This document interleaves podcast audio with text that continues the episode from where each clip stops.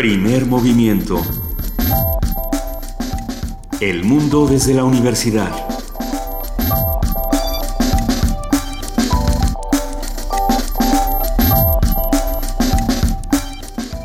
Muy buenos días, son las 7 de la mañana con 4 minutos, estamos en Radio UNAM y arrancamos así, primer movimiento.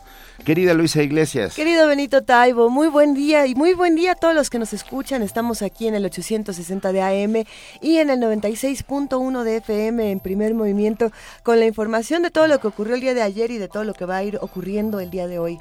Sí, ayer en San Cristóbal de las Casas, por ejemplo, uh, un grupo de comerciantes, entre comillas, armados, uh, atacaron a los maestros que hacían los bloqueos a los maestros de la coordinadora. Uh, la cosa está cada vez más tensa en el estado de Chiapas. Las mesas parecen no llevar a ningún sitio. El nuevo modelo planteado, salido de un poco de la manga, uh, tendrá que ser revisado, auscultado, medido por todos los involucrados. A, a lo mejor algún día logramos eh, ponernos de acuerdo. Esperemos que sea más pronto que tarde. Sí, esta mañana escuchábamos una entrevista con Ángel Díaz Barriga, investigador de la UNAM, precisamente, con quien hemos conversado en ocasiones anteriores aquí en Primer Movimiento, y resultaba muy interesante lo que, lo que hablaba precisamente del modelo educativo. No solamente plantear que, bueno, llega de sorpresa, pero no tan de sorpresa porque lleva varios años planeándose, pero entonces si llevaba años planeándose, pues llega tarde. ¿No? O, o, llegó de sorpresa o llegó tarde, una de, una de las dos. Y, y, precisamente pensando en esto y analizando un poco de qué va este modelo educativo planteado por la SEP, pues hay muchos cuestionamientos que plantea Ángel Díaz Barriga, será interesante conversar con él más adelante. Entre ellos, eh, si lo que quieren es, por ejemplo, una educación con mayor tecnología, que es algo que se propone, pues tendría que replantearse todo un asunto de políticas públicas por otro lado, ¿no? Y, y así, por ejemplo, con este asunto de programas de educación bilingüe, pues sí, pero vamos viendo que se necesita en comunidades indígenas. Es decir, la discusión que hemos tenido desde hace meses eh, alrededor de programas educativos eh, sigue ahí porque no hay eh, todavía un programa o un diálogo para hacer un verdadero programa que, que a todos beneficie. Así es. Por otro lado, y bueno, hay que contarlo, ayer en, una, en un ataque en Siria de la coalición liderada por los Estados Unidos, eh, hay, hay, un bombardeo y al menos 11 niños mueren por error, entre comillas, en ataque, en ese ataque. El director del Observatorio Sirio para los Derechos Humanos, Rami Abdel Rahman, afirmó que los ataques parecían haber sido llevados a cabo por error al confundir a los civiles con combatientes. Esos errores cuestan muy, muy caro. 11 niños muertos en Siria se suman a los miles de muertos ya por este conflicto, además de todos los desplazados. No solo hablamos de París, sin duda no solo hablamos de París, hablamos del de mundo y, y, creo que si algo asignado a este espacio informativo, a primer movimiento, es estar pendientes de todo lo que sucede en todo el mundo. Y si me permites un comentario, Benito, a mí me parece que todo está conectado de una u otra manera, tanto lo que ocurre en Siria como lo que ocurre en Francia, como lo que está ocurriendo en Rusia, en Turquía, en el mismo Estados Unidos y en Inglaterra con el informe Chilcot. Bueno, podemos ver cómo todas estas cosas se van conectando desde hace muchísimos años. Pero el día de hoy vamos arrancando nuestro viernes de ocio, vamos a hablar esta mañana sobre qué tienen en común Luis Buñuel, Sergio Leone y el desierto de Almería. ¿Tú lo sabes, Benito? Tú sí Yo lo sabes. Puedo imaginarlo, sí. ¿Qué, qué será? uh, el cine, sin lugar a dudas. Uh, en el desierto de Almería se filmaron muchas películas durante los años 50 y 60. Pero el que lo sabe bien y además lo hace de una manera apasionada y divertida, inteligente e informadísima, porque es es un dechado de informaciones, es Francisco Hagenbeck. Uh, volvió Hagenbeck. Volvió, que hoy, no, que hoy viene con su nueva novela, Por un puñado de balas, editada por Océano, y hablaremos con él, hablaremos por un, de, sobre Por un puñado de balas, y yo también le quiero hablar sobre la isla de los lagartos terribles. Así Ya, es. ya verán, uh, Hagenbeck es un personajazo, y, y, está de verdad lleno de historias tan exóticas. La última vez que estuvo en esta cabina hablamos precisamente de pachucos. Ah. Estuvimos hablando de pachucos y fue divertidísimo. Esperamos que esta conversación eh, sea igual, igual de interesante, igual de disfrutable. En nuestra nota del día, en nuestra nota nacional, vamos a hablar sobre esta querella por la nueva ley de cultura. Ustedes saben de qué va esta ley de cultura, en qué, en qué va y cómo va a afectar a los artesanos, cómo va a afectar a los artistas. Bueno, vamos a preguntarle todo esto a Luis Felipe Lomelí. Él es ingeniero, ecólogo, doctor en filosofía y un gran escritor. Por otro lado, pues, en nuestra nota internacional seguimos con el tema cultural. Vamos a hablar de Bollywood. Bollywood es ese Hollywood indio, eh, de, indio de la India. De la India. Ah, el, el lugar donde se producen más películas por año en el mundo. Vamos a hablar sobre el furor por el cine indio. Y estará con nosotros Alfonso Flores Durón, estudió comunicación en la Universidad Iberoamericana y cine en la London Film School. Ha dirigido cortos y videoclips y es fundador y director de Enfilme, esta plataforma, esta plataforma en internet que se ha convertido y consolidado como el medio más importante de cine en México y que hoy, hoy justamente cumple seis años en línea. Excelente. Vamos a tener una mesa del día. Hoy vamos a hablar sobre gastronomía ilustrada.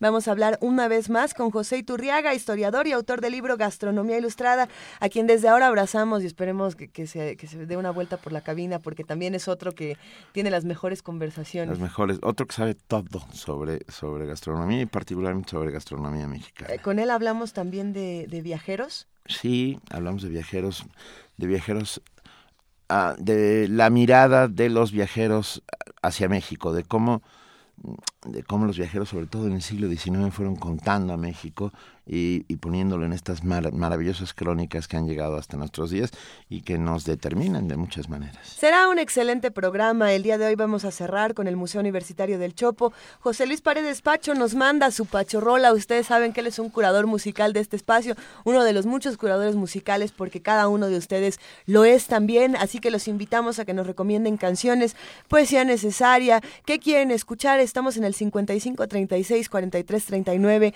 en arroba P Movimiento y en diagonal Primer Movimiento UNAM. Nada más decir que también habrá poesía necesaria. ¿Y a quién le toca, A mí, Benito? hoy me toca a Eh, mí, como hemos hecho uno y uno y uno y uno, hoy me toca a mí. ¿Y qué quieres leer, Benito? No lo sé todavía, pero algo, algo encontraremos sí lo sé, pero bueno, va a ser sorpresa. Tenemos, tenemos buenas recomendaciones del auditorio ya guardadas y tenemos también recomendaciones de los mismos colaboradores de Primer Movimiento, así que quédense con nosotros de 7 a 10 de la mañana aquí en Primer Movimiento. Nosotros por lo pronto vamos arrancando una nota con una nota sobre cine mexicano. Adelante. Con el objetivo de llenar un vacío en los estudios sobre la producción fílmica de México en España, el experto Ángel Miquel realizó una investigación en archivos públicos y privados.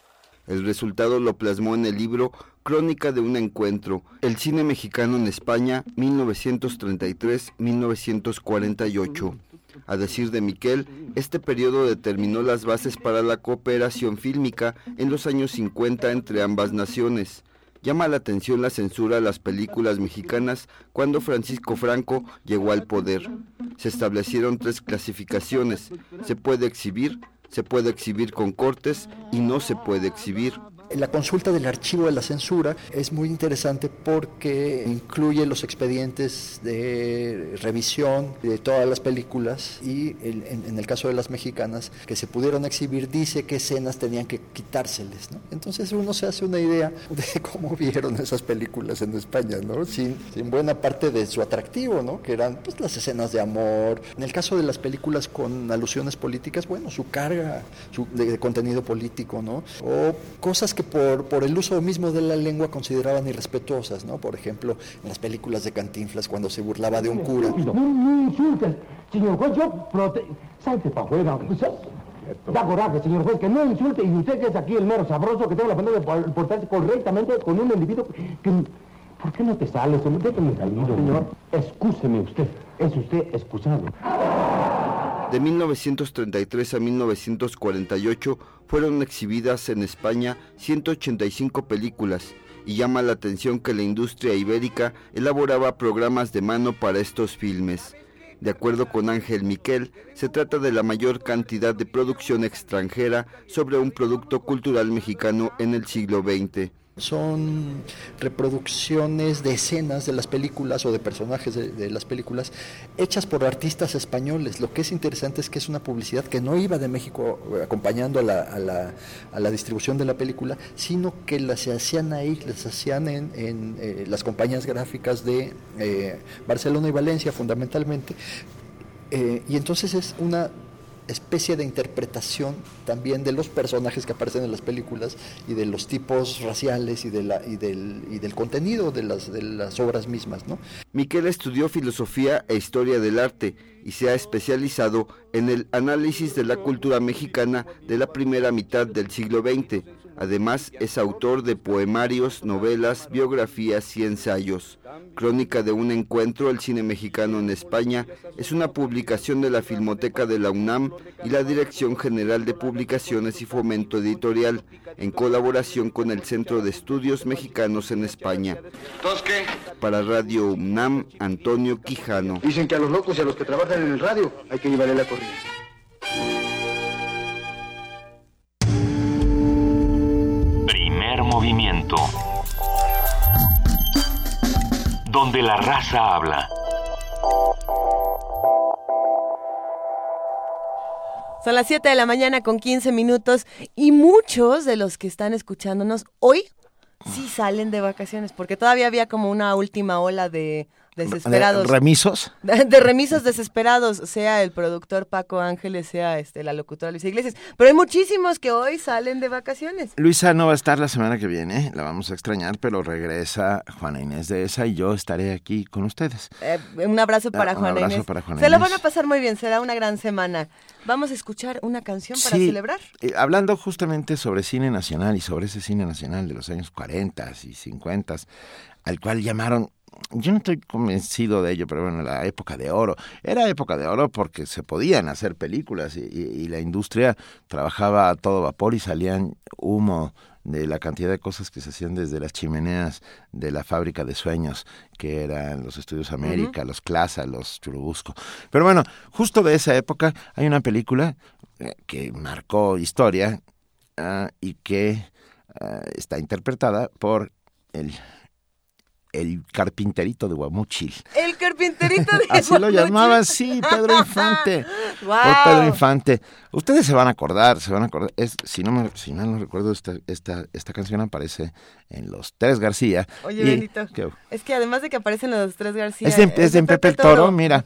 Pero, ¿qué tengo que decirte? Que mi hija está enamorada de, Pedro, Infante? A su año, seis meses, la pequeña está enamorada de Pedro Infante. Como muchas otras de nosotros. Ah, amorcito corazón. Sí, no, qué cosa. Y la de la tucita, todas estas cosas la tienen, sí. Pero bueno, vamos con Pedro Infante en esta, en esta sólida y divertida interpretación del oso carpintero.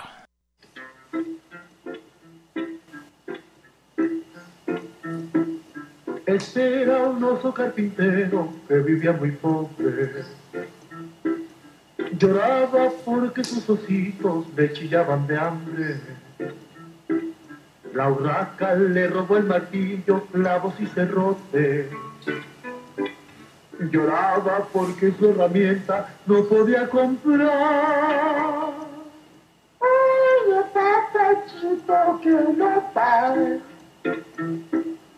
Hijo de mi vida, no lo hay. Un lindo y rico venado que oyó veloz la pena le dio cuarenta monedas herramienta y material.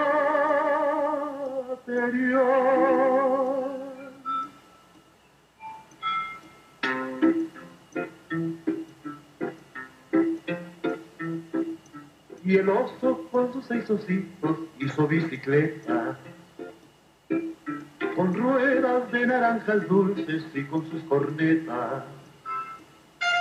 Los gatos las compraron todas para echar carreras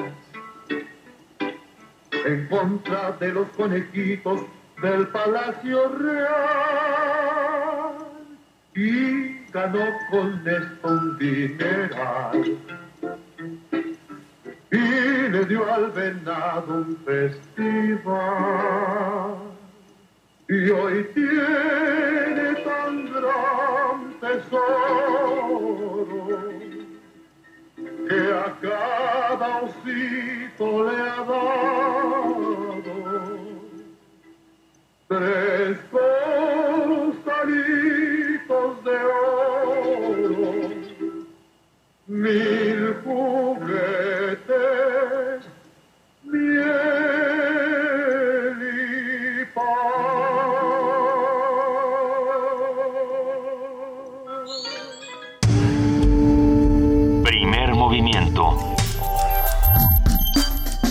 Para afinar el día. ¿Qué tal, Pedro Infante, en primer movimiento? Siempre Es la- Pedro Infante. Pero bueno, esta es la primera vez que sucede. ¿En serio? Sí. ¿No habíamos puesto ya por ahí otra de Pedro Infante? Aquí alguien sabe, producción nos... No, no. Es, es insólito, inédito. Inés, inédito, inédito. Inédito, una, bueno, hay que ponerlo más ¿Qué tal cuando el oso le hace un festival? Yo no entiendo eso de que, de que le hace un festival, pero bueno. Dale chance. Dale Ah, tú dale chance. es viernes de ocio, vamos a disfrutar, pero también vamos a hacernos preguntas importantes el día de hoy. Y hablamos fuera del aire precisamente de lo que está ocurriendo en otros países, así como de lo que está ocurriendo en nuestro país en términos de libertad de expresión. Ustedes saben que en días anteriores Brasil decidió eliminar el acceso a WhatsApp para todos sus habitantes debido a una investigación que están llevando a cabo para encontrar redes criminales. Y bueno, la respuesta primero fue eh, el gobierno de Brasil pide a, a WhatsApp, a, a los dueños de WhatsApp que les como que les den estas estas conversaciones para poder eh, tener mayor Y acceso. WhatsApp dice que no porque están cifradas, Están que ni siquiera ellos mismos pueden abrirlas. Bueno, esa va por un lado. Entonces, eh, a muy pocos días de las Olimpiadas, a poco tiempo de las Olimpiadas, Brasil no tiene WhatsApp. Por otro lado, si nos damos la vuelta y nos vamos hasta Turquía, eh, después de todo lo que ha ocurrido en los últimos meses, en los últimos días con este de golpe de Estado, pues ahora Turquía ha censurado el acceso a Wikileaks.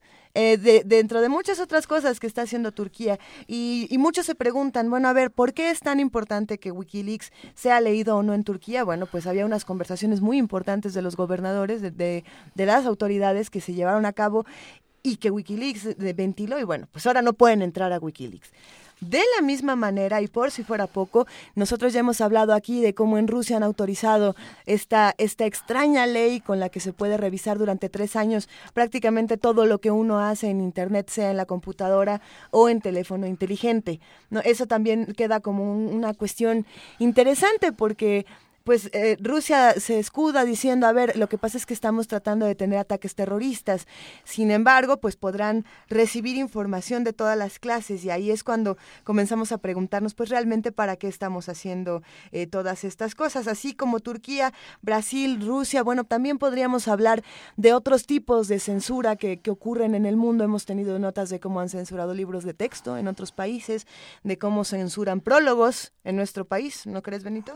Así bueno, y lo, lo último, eh, con respecto a este tipo de cosas, que, que llaman a sorpresa, es eh, la denuncia, la demanda interpuesta por daño moral, sea eso lo que signifique, por Joaquín Vargas y la gente de MBS contra eh, Carmen Aristegui y el libro eh, sobre la Casa Blanca de Peña Nieto. Pero no, eh, lo más curioso es que no es contra la investigación ahí eh, creada por el equipo liderado por Daniel Izarraga, Rafael Cabrera, Edwin Huerta y Sebastián Barragán, sino por el prólogo que escribe Carmen Aristegui que ah, desde su punto de vista eh, los daña moralmente. Eh, es algo extrañ- extrañísimo. Bueno, eh, Sí se no, solo, no solo demandan a Carmen por el prólogo, sino a la propia editorial. Demandan a Penguin, a Penguin House, Random House. Random House. Penguin es. Random House Mondad. Es larguísimo. Cada vez tiene más nombres este editorial, pero Random, Random House, House. para términos prácticos. Así es. ¿Qué, qué quiere decir este, o qué significan este tipo de demandas en nuestro país cuando un presidente eh, se disculpa y después de disculparse, pues sigue, sigue un acoso, una, un- un- una cierta intimidación a las personas que tratan de difundir la información? Nosotros vamos a compartir esta nota, la encontramos en diferentes medios, en todos los medios ya se encuentra lo que está ocurriendo con Carmen Aristegui. Sí, y aquí el tema eh, es más peligroso en el sentido de que no pide esta reparación moral que se pide, eh, lo que se está pidiendo es que el libro se saque del mercado. Ah, y que se disculpe Carmen Aristegui. Sí, pero particularmente que ese libro se saque del mercado. ¿eh? Ah, puede y que, se quite el prólogo. Bueno, si se saca del mercado, este, el prólogo está puesto. Ah, es un tema bastante complejo. De entrada nosotros nos solidarizamos con Carmen, nos solidarizamos con todo el equipo de, de creadores del libro de la Casa Blanca de la Casa Blanca de Peña Nieto, porque eh, tenemos derecho a ser informados y tenemos derecho a la libertad de expresión y tenemos derecho a leer todo aquello que esté ahí justo para ser leído. No puede haber censura moral de ningún tipo y, y ese es el verdadero y grave problema y pensando en el ejercicio de la lectura como un ejercicio de libertad, ya sea en prólogos, ya sea en redes sociales, ya sea en páginas que revelan distintos tipos de información, queremos invitarlos también a un ejercicio de lectura eh, auditiva. Vamos a escuchar en este momento El París de Cortázar y el mío en la voz de Juan Gabriel Vázquez. Juan Gabriel Vázquez es este maravilloso escritor colombiano, autor de El ruido de las cosas al caer, uno de los mejores títulos que yo conozco en la vida. Eh, eh, ¿También es el de las ruinas? exactamente. Es un, es, un gran novelista, gran, gran novelista. Bueno, pues eso, El Paraíso de Cortázar y el mío, y nosotros aquí seguimos en, solidaridad con todos los compañeros periodistas, todos aquellos que escriben, hablan, dicen, para, porque nunca sus voces sean calladas. Descarga Cultura. Descarga Cultura. Punto UNAM.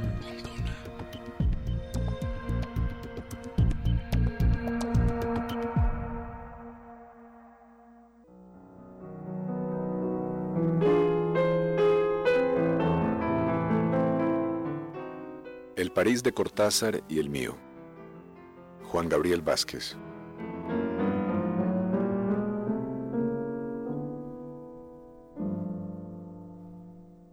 Empiezo a escribir esto en un café de la Rue du Cherche Midi, más o menos medio siglo después de la tarde en que la maga salió de aquí, se encontró con un tal Horacio Oliveira y empezó a hablar con él acerca de nada. La maga se llamaba en realidad Lucía, y había llegado a París desde Montevideo sin un centavo y con la intención de estudiar canto. Oliveira, por su lado, no tenía muy claro por qué había cruzado el charco desde Buenos Aires, y tampoco tenía muy claro qué había hecho en París desde su llegada a comienzos de los años 50.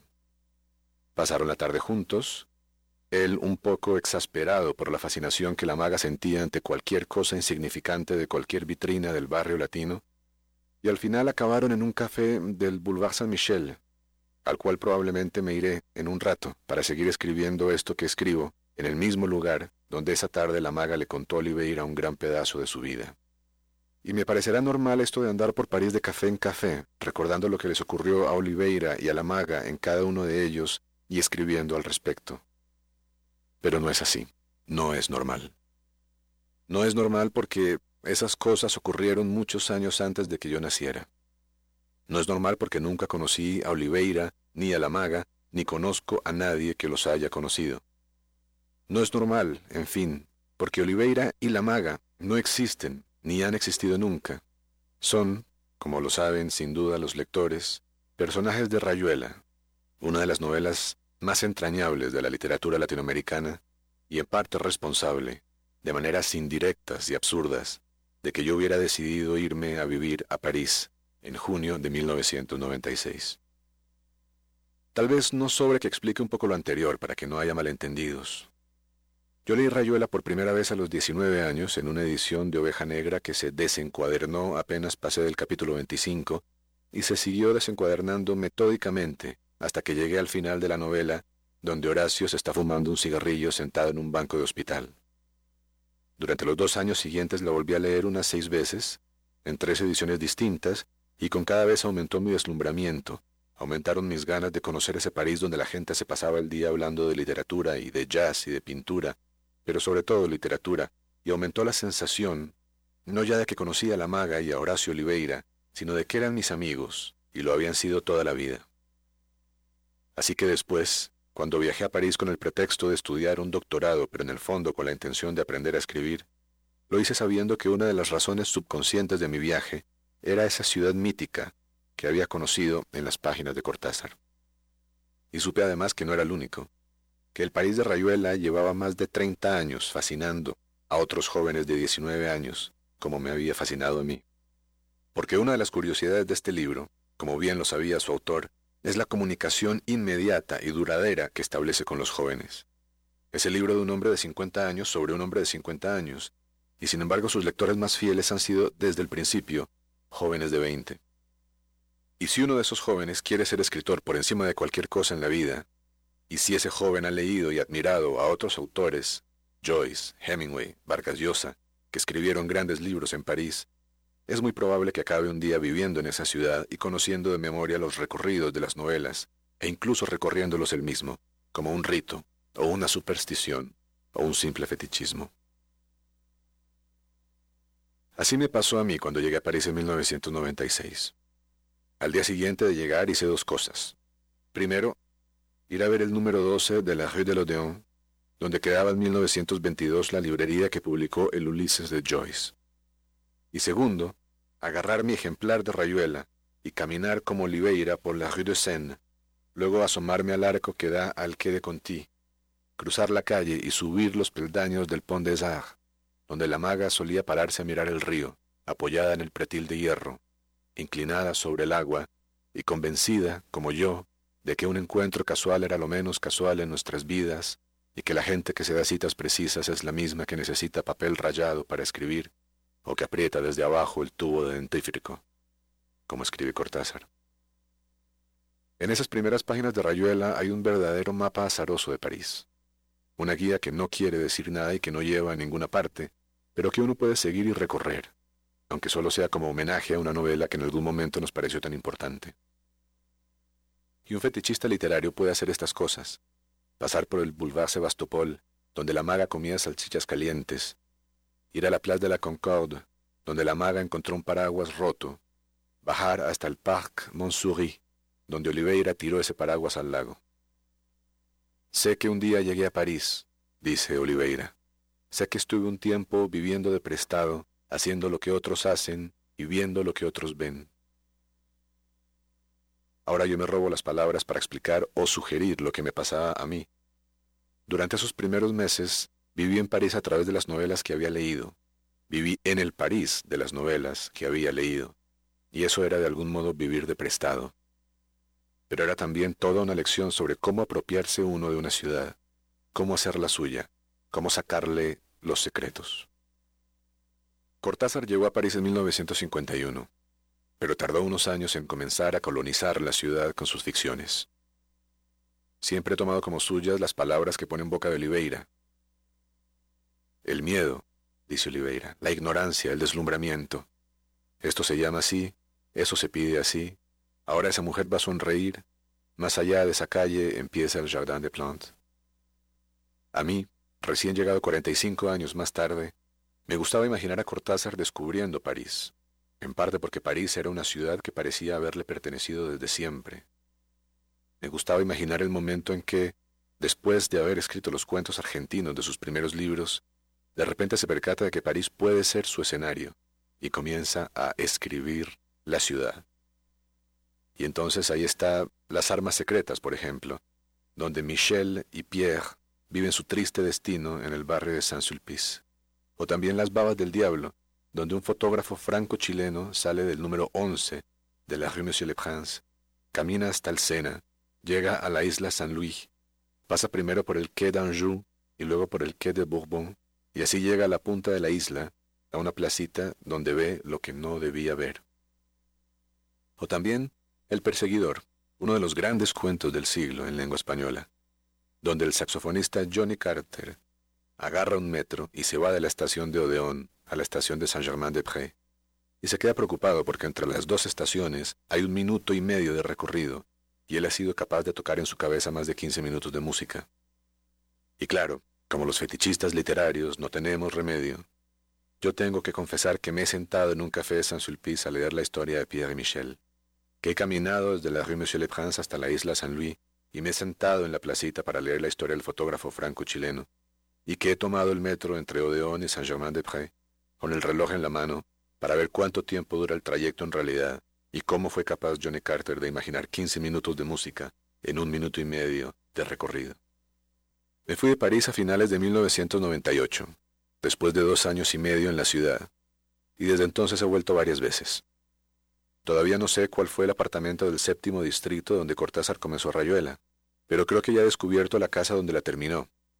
Esa casa que, en la descripción de Vargas Llosa, era alta y tan delgada como su dueño.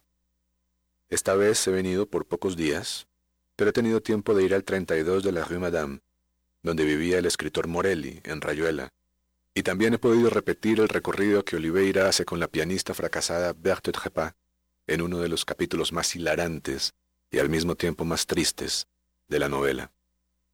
Y he tenido tiempo de comenzar esto que escribo en un café de la Rue du Cherche-Midi, de continuarlo en otro del Boulevard Saint-Michel y de terminarlo en uno vecino del cementerio de Montparnasse, donde está enterrado Cortázar, y a donde iré ahora, tan pronto termine esta línea que ahora se termina.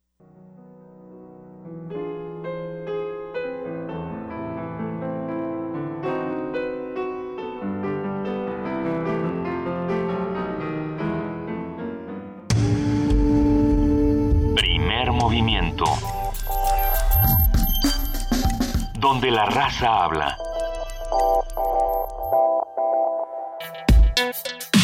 Viernes de ocio. La tercera entrega de una serie de novelas publicadas en ocho países con buenas críticas y un futuro cinematográfico en las manos del director Sebastián Del Amo, por un puñado de balas, continúa con una nueva trama del detective beatnik de Hollywood, Sonny Pascal. Se trata de la investigación de un asesinato durante la filmación de Por un puñado de dólares, la mítica película de Sergio Leone en tiempos de la España, de la España franquista franquista. Y los estudios Churubusco del famoso cineasta Luis Buñuel y el escenógrafo José Ramón Izaguirre, incriminado en la muerte de su esposa. Un ambiente de neblinas pasionales e intuitivas y lleno de recetas de cócteles que te vuelan la cabeza y te hacen sudar a la imaginación. Francisco Hagenbeck es novelista, cuentista, creador de cómics, amante del surf, el único mexicano que ha escrito una versión de Superman para DC Comics. No es poca cosa todo esto que hace. Entre su obra publicado, su, entre su obra publicada destaca, por ejemplo, Hierba Santa, La Primavera del Mal, El Diablo me obligó, Trago Amargo, El Caso Tequila. La Isla de los Lagartos Terribles, que acaba de salir y ganadora del premio SM de novela juvenil. Esa te encantó, ¿verdad? Me encantó. De Norma. En, eh, de, Norma. de Norma, perdón, el premio Norma. Ya lo escucharon aquí. A ver, vamos poco a poco. Ha recibido los premios Otra Vuelta de Tuerca para novela policíaca, José Rubén, José Rubén Romero de Limba, Gourmand Award de Francia y el Nocte de España. Eh, esta conversación se va a poner buenísima. Al concluir su trabajo para DC Comics sobre su inmersión emotiva a la escritura de libros, Francisco es que es Hagenbeck o Hagenbeck, y él dice, da igual, cada vez que le dices, ¿qué es? Hagenbeck o Hagenbeck, y dice como tú quieras.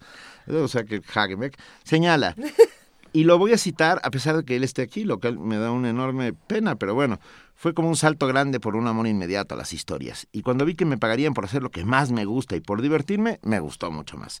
Hoy está aquí uh, Francisco Hagenbeck, Hagenbeck, para conversar sobre lo que tienen en común Luis Buñuel, Sergio León, El Desierto de Almería. Muchas gracias y es un inmenso placer, Paco Hagenbeck, tenerte en esta mesa. No, muy buenos días. Al contrario, para mí es un placer estar aquí con ustedes, es como estar en un cafecito con, con los cuates, entonces ¿Qué, ¿Qué, mejor manera de comenzar la mañana? Le, le, contábamos a los radioescuchas antes de que empezara esta conversación que la última vez que estuviste por acá hablamos de pachucos, hablamos de locuras. Hablamos de querubines en el infierno. Sí. Hablamos de querubines en el infierno. Y el día de hoy vamos a dar una vuelta al cine. Pero a ver, antes de darnos la vuelta al cine, ¿quién es Sonny Pascal? Muchos ya sabemos quién es Sonny Pascal, pero ¿qué representa Sonny Pascal para ti? ¿Y, ¿Y, por qué se encuentra con tanto sujeto tan extraño? Sonny Pascal es mi, mi, personaje de mis novelas policíacas, ya esta es la tercera entrega, eh, pero también le debo mucho a Sonny Pascal porque con él gané el premio Vuelta de Tuerca en el 2006, que fue mi entrada a la literatura. Eh, y también me ha abierto muchas puertas, me ha abierto puertas a varios países, eh, me ha abierto puertas a estar con, con amigos que amamos la novela negra, como Elmer, como Imanol, como el mismo Paco Taibo, como este pequeño grupo que somos como los, los rudos de la literatura, entonces es, es, es padre. Entonces para mí Sony es, es realmente yo creo que como si fuera un viejo conocido o uno de mis hijos más queridos. Arrancas esta trilogía que se convertirá en tetralogía o pentalogía, dependiendo de lo que vaya sucediendo con el tiempo, con Trago Amargo, esta grandísima, grandísima novela eh, en la, con la cual este curioso, uh, poco arquetípico personaje, un, un, un, detective beatnik uh, que lee y, y, que sobre todo uh, le entra al rollo de la coctelería. En Trago Amargo, arran la primer el, el, arranque Ajá. es un, un la, la, receta de un cóctel y vuelves hoy con por un puñado de balas con la receta de un cóctel. Tú no eres un gran bebedor, Francisco. Pero sí soy mixólogo, sí ah, soy, me, me sale, okay. me sale los ibarita, me, me gusta. O sea, una cosa es beber y otra cosa es saber beber. Claro, o saber mezclar para saber que los demás mezclar, beban. Porque aparte los que cuando haces mezclas no no puedes tomar eh, cócteles, como decía eh, Jesús Stein, decía con los cócteles con uno ya platico con mi con, con, con, mi escritor cuando ella era editora. Con dos ya empiezo a corregir a mi escritor. Con tres ya me lo quiero echar a la cama. Y, Entonces, nada más con tomar, cinco llamo a mi abogado. Sí. Entonces ya realmente es, es más como, como de placer, es como, como de gourmet. ¿Qué, ¿Qué, le pasan a los cócteles y qué le pasa a Sonny Pascal en esta novela, en Por un puñado de balas?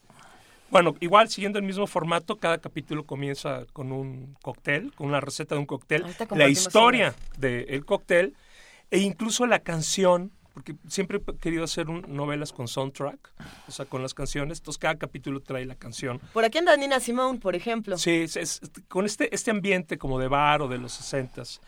Y en, y en esta aventura Sonny Pascal eh, es contratado para ir a investigar un asesinato que sucedió en la Guerra Civil Española, pero pues ya estamos en el 68, ya realmente ya pasó, ya está el franquismo uh -huh. en pleno, y tiene que ir a España a, a, descubrirlo. Entonces también lo que quería era sacarlo de su zona de confort, que es Hollywood, y ponerlo en, en una zona que incluso para él que es mexicano, pues es totalmente ajena, que es la, el, la España franquista, e incluso meterse con la policía franquista, que, Ole. que híjole, casi se parece a la de Veracruz ahorita, ¿no? casi. No, creo que la de Veracruz está más dura.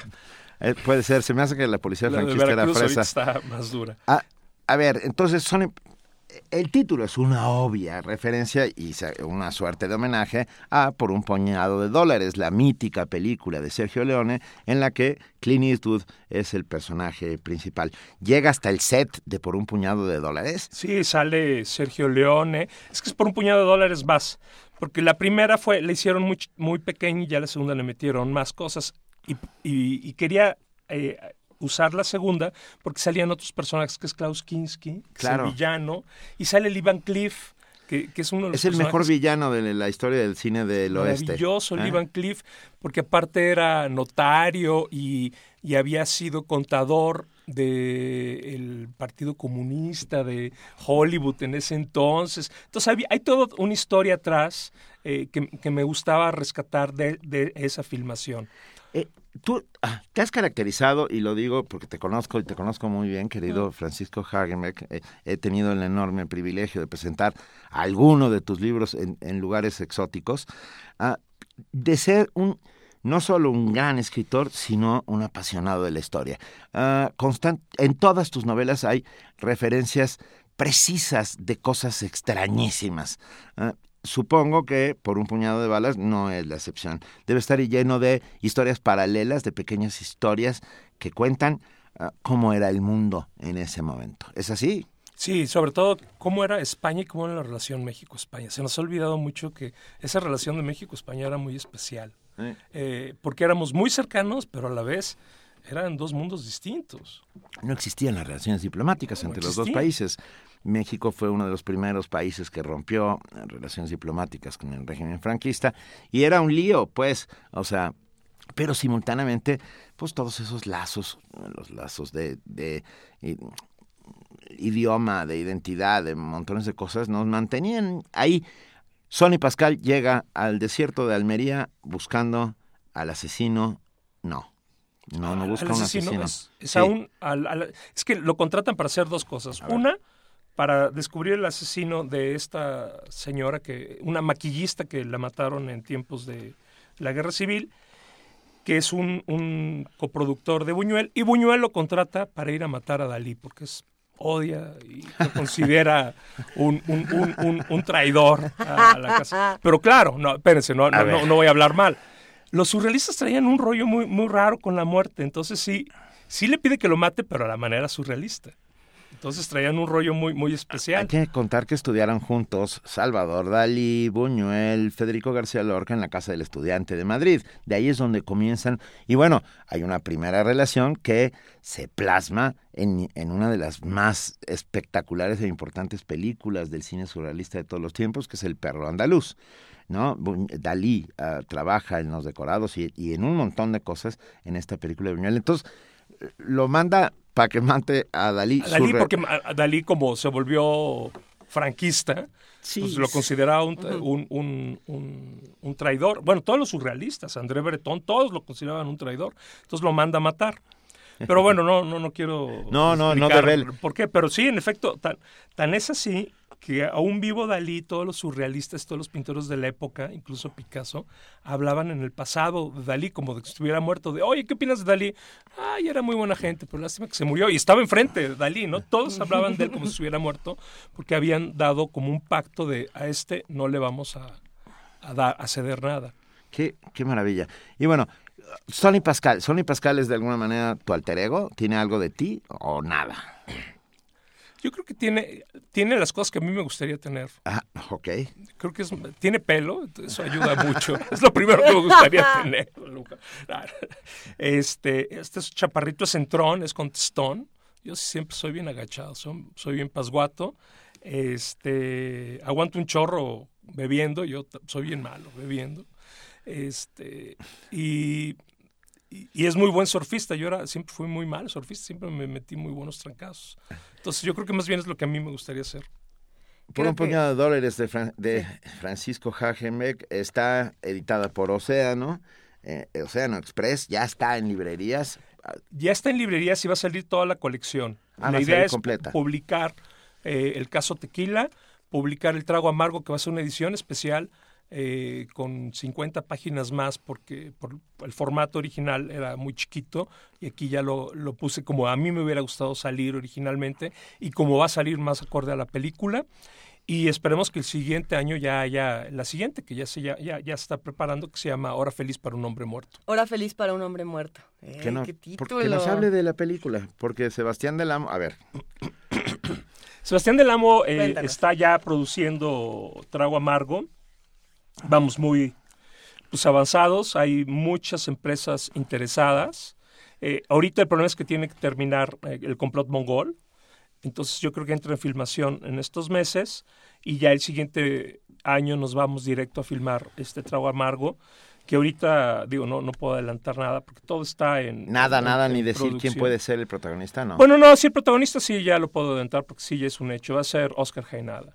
Va a ser Sonny Pascal, el que hizo de. Cantinflas. Pero es que le cambia la cara totalmente. No, bueno, y, le- y habla, es increíble las transformaciones que logra este ver, pero, personaje. pero ¿eh? así te lo imaginabas, así te imaginabas. Nunca me lo imaginé. Es, son de esos libros en que nunca, nunca explicas a tu personaje. Entonces, pero ya cuando se, él, él mismo se tomó una foto con, con, con- con Bigotito y la piochita Beatnik, dije, no, sí, sí es. Sí es. Sí, sí es. Hay algo que me llama mucho la atención cuando pensamos en novelas policíacas o en, eh, en cualquier tipo de novela que se adapta al cine. ¿no? Para, para mí es difícil pensar no solamente en todo lo que implica adaptar una novela, que es eh, diseccionarla por completo para poder hacer una buena adaptación, pero también lo que le pasa a los escritores cuando llegan sus adaptaciones. ¿Cuáles son tus... no, ¿tien- ¿Tienes algún temor como, como autor de lo que le pueda pasar a tu, a tu, a tu libro una vez que se vuelve película? No, yo le dije a Sebastián, haz lo que Haz lo quieras que con quieras. tu libro. Si tú echas a perder tu película, tú le echas a perder. Mi libro ahí sigue. No vas a echar a perder mi libro. O sea, no adaptaste tú. Mandé- no, no lo adapté. Qué bueno. Es que, justo, He visto es cómo que una y otra vez los escritores estropean sus libros al pasarlos al cine. Y no, y ya leí el- la adaptación y le quedó muy, muy bien. La verdad, La hizo- lo hace con mucho cariño, pero no la respeta, que creo que es el secreto. Simultáneo, escribe, eres una máquina, Paco. O sea, escribes un par de libros al año, por lo menos. o un par de libros. Un par de libros al año. Y este año no solo ha salido por un puñado de balas, sino que también ha salido un libro que a mí me emociona enormemente, ganador del Premio Internacional Norma, llamado La Isla de los Lagartos Terribles. ¿Estoy bien? Sí, correcto. Bueno, La Isla de los Lagartos Terribles es una historia de piratas y dinosaurios. ¿Cómo? Es la mejor combinación. Bueno, es que eso es, a ver, cuéntanos la historia de la génesis de una historia de piratas y dinosaurios. Es, bueno, la verdad, fue tu hija, ¿no? Rápido es mi hija. Estábamos en Campeche, por cierto, voy regresando. La semana, la semana pasada estuve allá en Campeche. Este, y estábamos viendo el espectáculo de piratas de, de que hay ahí en Campeche, del ataque. Eh, Campeche está bardeado, ahora sí. Hicieron lo que Trump, pusieron una barda alrededor. Porque Lorencillo siempre los atacaba. Lorenz de Graaf. Lord de Graaf, o, o, el Grifo también le llamaban. Pirata holandés. Un pirata holandés. Y entonces, este, después de ver esa escena, me dijo mi hija, estaba chiquita en ese entonces, me dice, oye, ¿cuándo va a ser un libro importante, papá? Dice, un libro importante. Dije, ¿cuál es un libro importante? Me dice, pues cuando los piratas pelean con dinosaurios. Y en lugar de reírme, dije, wow, qué buena idea. Y ya un poquito jugando, incluso con sus juguetes de plástico, medio armamos la historia. Y, y, y, sí es eso, es eh, Lorencillo, después de tomar Campeche, este, hay, un, hay también basados en hechos reales, históricos, eh, se pierde durante cuatro meses, nadie sabe qué pasó, buscando a su socio, a Gramont. Entonces pongo que había una isla con, con piratas que quedó en el núcleo donde cayó el aerolito de los dinosaurios y como que quedó una burbuja y ahí se quedaron. Es una joya. Eh, yo, eh, me pregunto, todas las novelas que haces Hagenbeck, por más enloquecidos que puedan ser los planteamientos, ¿parten de hechos históricos? Todas. Todas. Sí, estoy bien. El 90% de los personajes de la isla de los lagartos terribles son personajes son verdaderos. Reales. Son personajes reales que estuvieron ahí, que vivieron. Hay, es, además de que es una delicia, es eh, esta, la pluma ágil, eh, inteligente, mordaz muchas veces de Hagenbeck, hace que, que, la disfrutes inmensamente. Y acabó siendo, como bien dijo su hija, uh, un libro serio, porque gana el premio internacional, ni más ni menos que el premio internacional Norma. Es un premio internacional que se da a novela infantil y juvenil y que ya quisieran algunos, ¿eh? Que ya quisieran muchos. ¿Qué, qué, qué ocurre entonces con la novela policíaca? ¿Qué pasa con los autores de novela policíaca? ¿Tienen prejuicios a, ante los autores que dicen, a ver, yo voy a escribir de todo y un día me aviento una policíaca muy seria y al otro día me aviento una de dinosaurios contra eh, piratas y otro día voy a hacer un cómic? ¿Hay, ¿Hay algún prejuicio por parte de la comunidad literaria? No, yo creo que bueno, conociendo los, las reglas puede ser una buena novela, pero es muy difícil. Nuestro mejor novelista, que es Fernando del Paso, lo trató de hacer y no Linda salió 69. tan bien librado, sí, Linda no salió tan 69. bien librado. Perdón, es malísimo. Digo, digo, Yo le yo- cariño, yo- por eso- yo por que eso soy una- pregunto por el Yo que soy prejuicio. un salvaje, puedo decirlo con todas sus letras. Yo me llevé una de las grandes decepciones. Y bueno, lo de. Alfred Hitchcock, un mal capítulo. Y lo intentó también Carlos Fuentes con la cabeza de la hidra, Fuentes, sí. Ah, y, y, y los dos fracasaron estrepitosamente. Yo creo que hay ciertas reglas que hay que respetar y siento sentimiento. Es, es no nada más, no nada más es el tema, también es la prosa, también es la forma en que escribes. Por ejemplo, pues no puedes hacer una novela policíaca totalmente rebuscada, con esta prosa rebuscada que luego les gustan a los academistas mexicanos. No, pues es, es, es Hammett, es Chandler, es, por eso se llama hard boiled, así de muy, muy quemada, es, ese es el lenguaje. Eh, está cocinado con, con, con, Con- eflu- con efluvios violentísimos. Violentísimo. Entonces no es, no es tan fácil. Antes de, de entrar a, a la cabina nos estabas leyendo un fragmento del libro que sí vale muchísimo la pena. Por favor, que lo compartas. Benito se pone rojo, pero nosotros queremos, por favor, que nos lo compartas a todos los que estamos aquí y en la frecuencia. Lo que pasa es que ya al final, no voy a platicar el final, Por favor. este, No tiene que ir a informarle a Buñuel qué pasó, ¿no? Entonces casualmente se vaya a una casita en la colonia Condesa, toca la puerta eh, y sale un niño como de 10 años, de pelo chino, ojos pispiretos, con un libro de Salgari en, el- en los brazos, ¿no? Entonces, este, pues le dice hola, luego, luego el niño así como, tú no eres de aquí. No, no lo soy, vengo a ver al señor Buñuel, dile que viene Sonny Pascal. Entonces el niño le dice, Sonny es nombre de niña. Dice, "Pues sí, que, que aquí lo explico en el libro. Le dice, sí, mira, sí, sí es nombre de niña, todo el mundo me ha dicho Sonny. Entonces ya se mete el niño hablarle a Luis Buñuel, porque es como una comida, un- un- una fiesta que hay entre los amigos de Luis Buñuel, y cuando sale Luis Buñuel le dice, gracias Benito, este, dile a. Paco que se guarde esa paella, a tu papá Paco que se guarde esa paella. Entonces ya cuando se mete el niño, Sonny Pascal le dice, ¿qué onda Benito? ¿Vas a querer ser pirata por el libro? Y Benito nada más contesta, no, voy a querer ser lector de libros. Ea. Yo me ruborizo enormemente. Paco es un gran amigo. E- esas comidas existieron, eso es completa y absolutamente cierto. Es otro vestigio histórico. Sí. Sí, es que me lo platicó, me lo platicó Benito y Paco y dije, no, pues lo tengo que poner. Luis Buñuel comía en casa cada 15 días, era muy amigo de mi padre y llegaba a hacer un martini. Es que todo está, fíjate, el mundo es una cadena de pequeños acontecimientos que se van uniendo por hilos invisibles, ¿no? La historia y todo lo que sucede. Y está, hacía su Boñeloni, ah, su martini, eh, su versión del martini. Algún día hablaremos de, de Aquí eso. está, aquí aquí en la receta de ¿Viene? la, la versión de, es la- el 2, si, si Eh, no me equivoco. Si, si la, le- échatela, Paco. ¿No? Sí, por favor. Que aparte era muy especial, muy mística. No, bueno, ahí está, Martini Buñuel. Seis partes de ginebra inglesa, seis gotas de vermut Noily Prat, ah, media cucharadita de amargo de angostura y hielos. Ah, Pero, pero había que pasar el Noli Prat a través de los rayos, Sí. de el- los primeros rayos de la mañana.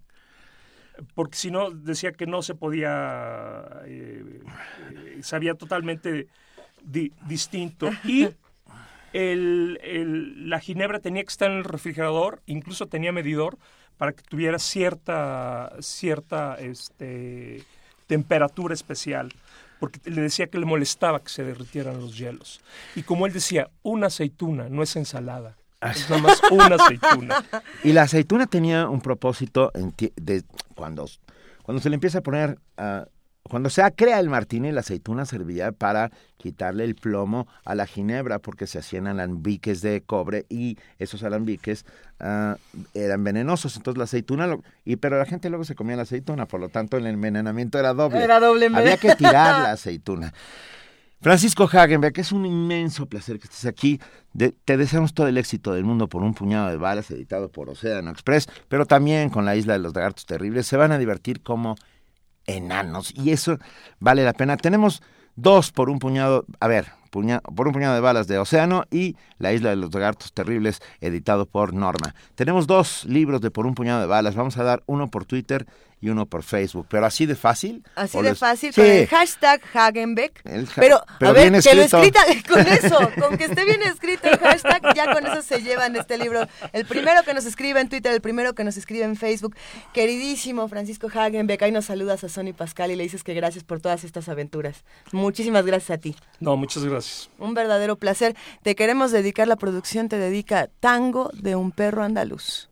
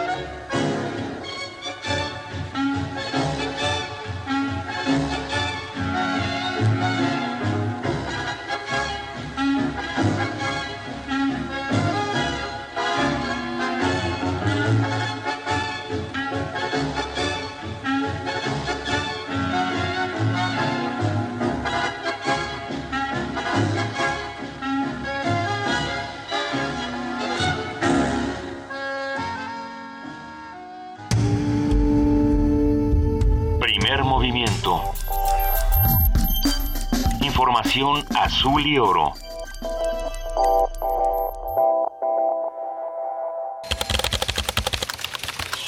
informativo. La UNAM.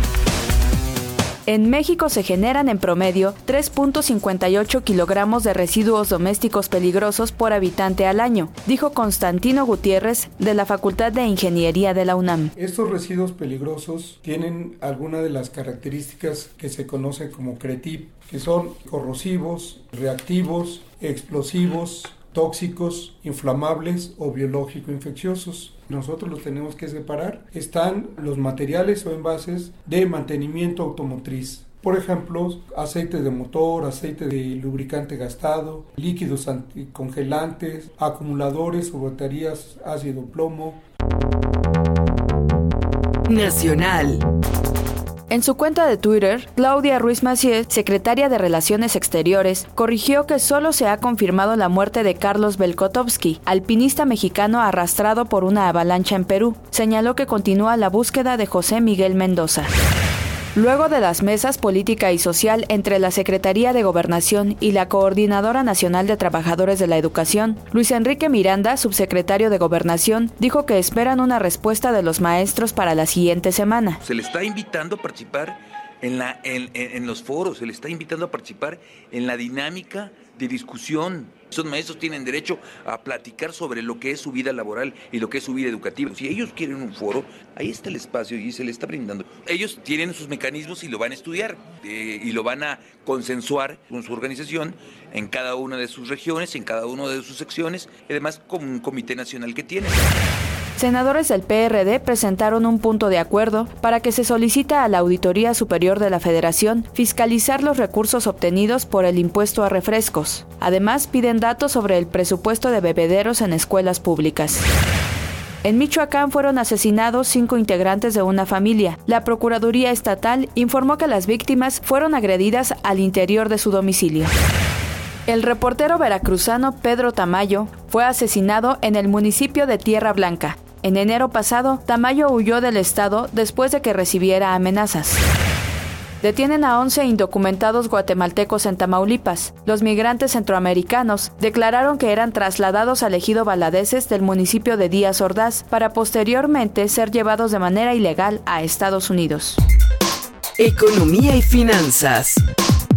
La ronda 2 para la exploración de hidrocarburos en aguas someras del Golfo de México es una buena oportunidad para la inversión de la industria mexicana, consideró Enoch Castellanos, vicepresidente de la Comisión de Enlace con Pemex de la Canacintra. Al estarse estabilizando el precio del petróleo alrededor de 50 dólares el barril, es lo que estimamos para el próximo año, va a haber un mayor incentivo para que puedan recuperar estas inversiones. Sin duda tendrán que cumplir con las reglas de contenido nacional que están previstas en la ley de hidrocarburos.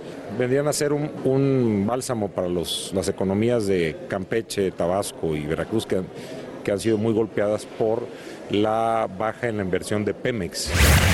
Las acciones de Nintendo se han elevado en más del doble, en un total de 42.500 millones de dólares, gracias al lanzamiento del juego para dispositivos móviles Pokémon Go. Internacional. Donald Trump aceptó la candidatura republicana para contender por la presidencia de Estados Unidos. Propone rechazar a inmigrantes de países con terrorismo. Va rumbo a las armas nucleares. Siria está devorada por la guerra civil y nuestra crisis de refugiados hoy amenaza al occidente. Después de 15 años de guerras en el cercano oriente, después de billones de dólares gastados y miles de vidas perdidas, la situación es peor que nunca antes jamás. Este es el legado de Hillary Clinton. Muerte, destrucción, terrorismo y debilidad. En Turquía, el presidente Recep Tayyip Erdogan no descarta ampliar el estado de emergencia para continuar con la purga tras el intento de golpe de Estado. Hasta aquí el corte en una hora más información. Radio UNAM, clásicamente informativa. Primer movimiento. Donde todos rugen, el puma ronronea. La lírica engloba la poesía y el canto. Apela a la palabra hablada. La poesía nace en la página y necesita crecer en el escenario. Slam de poesía. Únete a estas sesiones de arte verbal todos los miércoles de agosto a partir de las 20 horas en la sala Julián Carrillo de Radio UNAM. Adolfo Prito 133, Colonia del Valle. Recuerda, la entrada es libre. ¿Preguntas qué es poesía? Poesía es todo lo que oyes. Radio UNAM invita. ¿Eres de los que se la pasa posteando fotos en el Face burlándose de los políticos? ¿Dándole retweet a esas frases inteligentes de protesta? ¿Muestras tu inconformidad en redes sociales? ¿Haces memes quejándote del gobierno? En el Partido Humanista queremos decirte que eso no va a cambiar las cosas y que si quieres que este país cambie, tienes que ponerte a trabajar. Y el partido político es el mejor instrumento para cambiar las cosas. Y este es nuevo, no tiene vicios y tiene espacios para ti. Súmate, conócenos y pongámonos a trabajar. Partido Humanista Ciudad de México. Soy Mauricio Montiel Figueiras y estoy en descargacultura.unam. Escucha, disfruta y descarga cultura gratis. Novedades. Ya puedes escuchar los poemas en purépecha de Rubí Huerta. Namushanaru no terambaro. Te recomendamos. Disfruta de algunas divagaciones sobre el oficio de la novela, en voz de Antonio Muñoz Molina. De modo que casi tanto esfuerzo como a aprender hay que dedicar a desaprender o a lograr que la acumulación de la experiencia no se convierta en seguridad y arrogancia. Estrenos. Descarga el poema Nunca, en voz de su autor, Luigi Amara. Hola, soy Luigi Amara. Voy a leer Nunca, un poema largo que escribí a partir de una fotografía de una mujer de espaldas.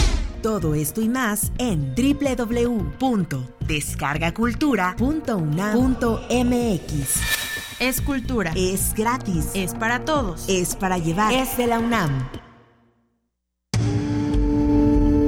Primer movimiento. Donde la raza habla. Son las 8 de la mañana con 6 minutos y queremos contarles que aunque falta todavía un rato, Radio UNAM está por cumplir 80 años el año que viene, pero los va a cumplir.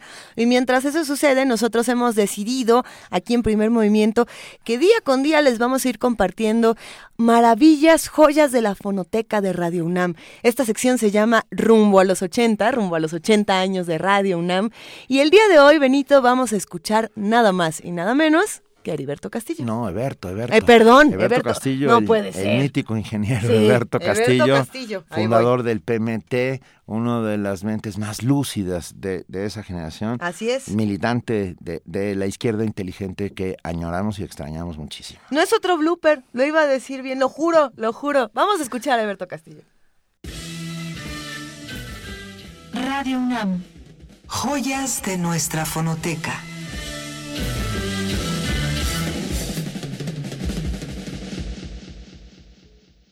Eberto Castillo, 1987. La universidad tiene que ser de masas porque este país la requiere. Democrática eh, porque sin democracia no funciona nada bien. Nada más que cada, según el, dicen según el chango es la pedrada, según el sapo es la pedrada. Eh, si nosotros eh, pensamos en una democracia como la de la República, para la universidad andamos mal. De que un hombre, un ciudadano, un voto. Necesitamos una democracia participativa eh, con diversas cualidades y calidades. Así que yo soy partidario de que los jóvenes universitarios, los profesores, los investigadores tengan un congreso en donde debatan amplia y libremente, con razones, y que se llegue a esta ganancia, este triunfo. En primer lugar, que la ley orgánica de la universidad no la apruebe el Congreso de la Unión, porque si la aprueba se sale de las manos de los universitarios. E igual debiera tratarse al Politécnico y a todas las instituciones de educación superior. Yo me declaro formalmente partidario de ese esfuerzo que han hecho las autoridades y fundamentalmente los muchachos del CEU, con quienes eh, he tenido discrepancias, pero les vuelvo a recordar que entre los demócratas no se vale condenar a quien no coincide con uno y decir el que no está conmigo está en contra de mí. Esto no es democrático. Hay que discutir, hay que razonar, hay que encontrar soluciones, pero hay que respetar los puntos de vista de los demás. Rumbo al 80 aniversario. Radio UNAM. Primer movimiento. La vida en otro sentido. Hay muchas cosas que desconocemos sobre la naturaleza de los agujeros negros. Sin embargo, recientemente se han hecho distintas revelaciones que han cambiado su imagen de aspiradoras espaciales. El doctor Jair Conglor Herrera, del Instituto de Astronomía de la UNAM, nos va a explicar este fenómeno y toda la información la tiene nuestra compañera Cindy Pérez Ramírez.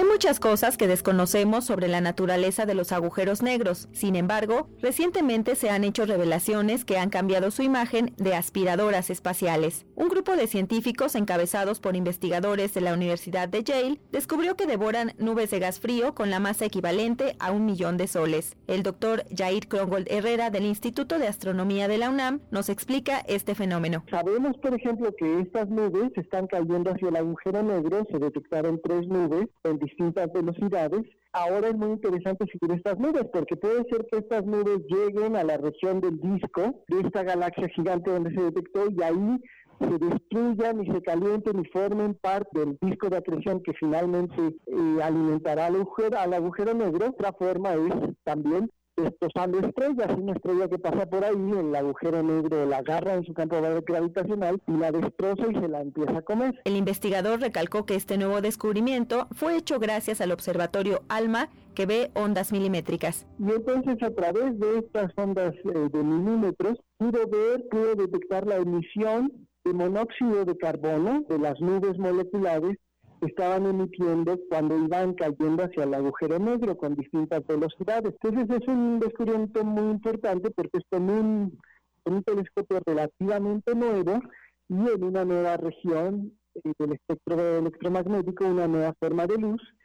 Y lo que tiene esto de interesante además es que la presencia de estas nubes por la sombra que dejan cuando pasan. Crongol Herrera señaló que la UNAM cuenta con investigadores que estudian la emisión de rayos X por parte de los agujeros negros y los efectos que causan a la Tierra, lo que permitirá conocer en breve nuevos aspectos en este sentido. Para Radio UNAM, Cindy Pérez Ramírez.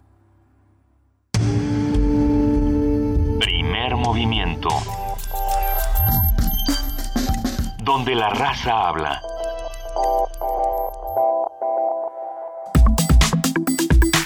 Nota Nacional. El panista Santiago Taboada Cortina, presidente de la Comisión de Cultura y Cinematografía de la Cámara de Diputados, es responsable del desarrollo legislativo de una nueva Ley General de Cultura. Resaltó que en la redacción de esta ley deben rescatarse las opiniones de expertos en la materia. Para ello fueron convocados cineastas, guionistas, productores, periodistas en la ciudad de Zacatecas. Se trata de un debate consultivo a través de distintas mesas de trabajo para establecer esquemas que fundamenten una ley reglamentaria al artículo cuarto, párrafo décimo segundo y 73 de la Constitución Política del país. Esta es la sexta audiencia nacional de una serie de 10 para la elaboración de una nueva ley sobre la nueva perspectiva de la cinematografía, medios de comunicación y tecnologías de la información. El encuentro se realiza, como dijimos, en Zacatecas por su rica y generosa actividad cultural, según señaló la secretaria de la comisión, Araceli Guerrero Esquivel. Sobre este tema vamos a conversar esta mañana y bueno, sobre lo que propone la nueva ley de cultura, así como de las posiciones en favor y en contra. Eh, hablaremos con Luis Felipe Lomelí, él es ingeniero, ecólogo, doctor en filosofía y un genial escritor. Querido Luis Felipe Lomelí, ¿cómo estás? Buenos días. Hola, ¿cómo estás? Qué gusto escucharte otra vez. Un, gusto escucharte, Luis Felipe, y sobre todo en un tema que has eh, lo has abordado en distintas columnas en los últimos días, lo hemos leído en Sin embargo, en otros espacios. Cuéntanos, por favor, qué es lo que está diciendo la nueva ley de cultura y por qué ha sido este un tema de tanta polémica entre escritores, entre artistas y también entre los que hacen estas leyes. Sí, eh, bueno, la la, la ley en general está, digamos, hay toda una parte de la ley con este lenguaje legal maravilloso que, que uno que es un ser normal pues, difícilmente entiende. Este, que en realidad es solo redundante, es decir, solo solo apunta a que se haga lo que ya se hace ¿no? en el país y eso pues, está muy bien, ¿no? Eh, Menos mal. ¿Mande? Menos mal. Exacto. Este, porque con todo y las este, discusiones que cada rato hay sobre cuestiones culturales en este país y, y cuando se enojan poetas y dramaturgos y artistas plásticos y demás, en general, la, la, desde Conaculta cada vez se ha ido mejorando la manera en que se hace cultura desde el Estado en, en México, ¿no? O sea, la cuestión de los apoyos a proyectos, la cuestión de la infraestructura, etcétera, está muy bien, ¿no? O, digamos, está bastante mejor que por lo menos el resto de Latinoamérica, ¿no? Eh, luego, eh, en este asunto de la ley, hay, hay algunas cuestiones que sí parecen venir, o por lo menos a mi juicio parecen venir desde esta, desde esta ideología neoliberal que, que solo se aplica discrecionalmente, es decir, eh, desde esta ideología que apunta a decir que los proyectos culturales, por ejemplo, tienen que ser autosustentables, ¿no? Lo cual, pues si nos preocupáramos porque fuera autosustentable todos los proyectos de todas las dependencias de gobierno, pues sería un absurdo, ¿no? No hay manera de que sea autosustentable Secretaría de Relaciones Exteriores o la Secretaría de Marina, ¿no? Sí. O el Ejército Nacional, ¿no? Eh, Eh, eso por un lado, ¿no? Este asunto de tratar de, de, hacer que todo lo que sea cultural a fuerza tenga que generar dinero para mantenerse a sí mismo, con lo cual va forza a este que todos los proyectos de cultura estén relacionados con alguna cuestión económica y básicamente que estén relacionados con turismo. Y por otro lado, también la, la, la ley de cultura hay una especie ahí en, en la propuesta de iniciativa, bueno, en una de las propuestas de iniciativa desde el Senado, la que está firmada por casi todos los del PRD y un panista, este sí tiene este asunto de, bueno, de los derechos de autor, pero también hay una pequeña confusión sobre derechos patrimoniales y además incluye la figura de delito patrimonial sin sin especificar a qué se refiere, ¿no? Entonces, desde mi punto de vista, más o menos esas serían como las dos problemáticas principales. Creo que también, platicando esto con otras personas ayer, eh, la cuestión de la educación artística también queda en una especie, una suerte de limbo medio extraño, ¿no? Sí. porque la educación correspondería a la Secretaría de Educación Pública, ¿no? Exacto, o sea, Sí. la educación artística respondería a la Secretaría de Educación Pública, pero parece que tendría que responder desde la Secretaría de Cultura, porque pues la Secretaría de Educación Pública no forma educadores artísticos, etcétera. Entonces ahí se, se queda medio extraño y también pues la, a la eh, pues quién se encarga de la burocracia del funcionamiento y demás de los EDARTs, etcétera. Sí. Eh, Lu- Luis Felipe, yo tengo la sensación de, de que hay ahí un montón de huecos que habría que ir llenando con el recurso de todos, ¿no? Con, con el auxilio de todos, con una suerte de consulta con, con los que integramos a esta comunidad. Ah, porque, bueno, ya la, la Constitución ah, dice con todas sus letras que todos los habitantes de este país tienen, deberían tener acceso franco y directo a la cultura. Y lo que hay que encontrar es los mecanismos para este, este acceso, ¿no? Para su derecho a la cultura. Eh, El Estado no está ahí para generar cultura, sino para apoyar a los que generan cultura. El Estado no es un generador de cultura, sino una, una suerte de mediador para que se logren todos esos fines. Los creadores, de, los creadores de cultura somos tú, yo, nosotros, ellos, los amigos que hacen cine, los que escriben libros, etcétera. Pero por otro lado, no tocan ni con el pétalo de una rosa ah, la ley, ah, la ley del libro, por ejemplo, que, que es absolutamente fresa, perdón, es el término más, más, más amable que se me puede ocurrir porque tengo otros muchos en la cabeza que no puedo repetir.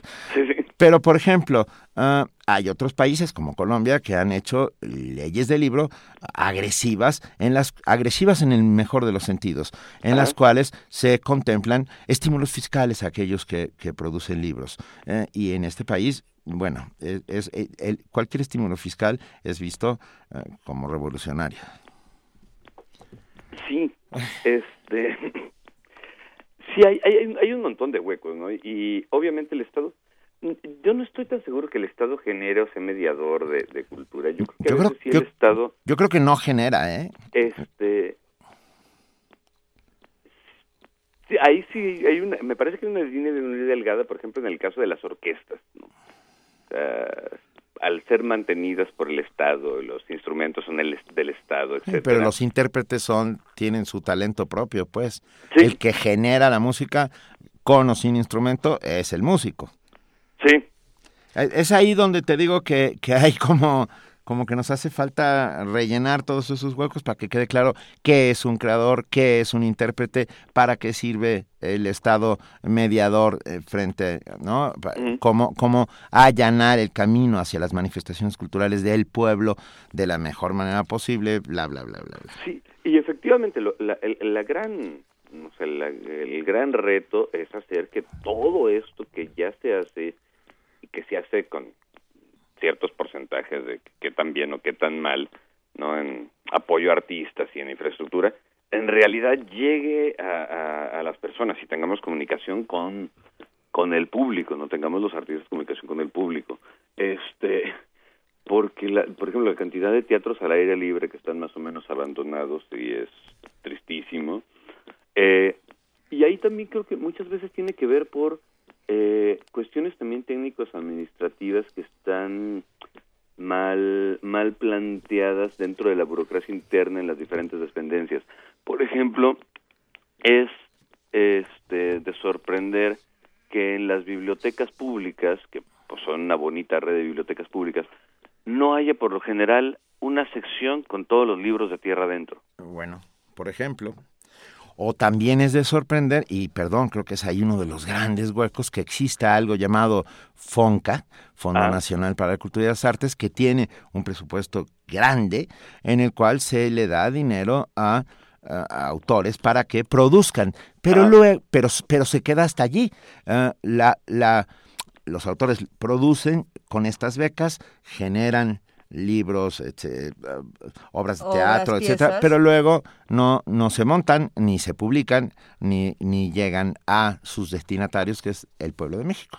Exacto, ¿no? Y de las pocas salidas que había o que hay, como el Fondo Tierra Adentro, este, o el Fondo de Cultura Económica, Sí. de vez en cuando no falta alguien que dice que hay que cerrarlo, ¿no? Porque, Sí. porque no es costo efectivo. ¿no? Porque no es autosustentable, como bien lo mencionaba. Exacto. Por un lado tienes esta parte, eh, discutías esto de la autosustentabilidad en este artículo eh, de Ah. Sin embargo, Luis, también hay otro que me llamó muchísimo la atención, eh, este que se publica en lado B, y si no me equivoco también aparece en Sin embargo, donde se discute otro aspecto que como tú bien dices ha sido poco abordado y es el de los delitos patrimoniales. ¿Qué hay con eso?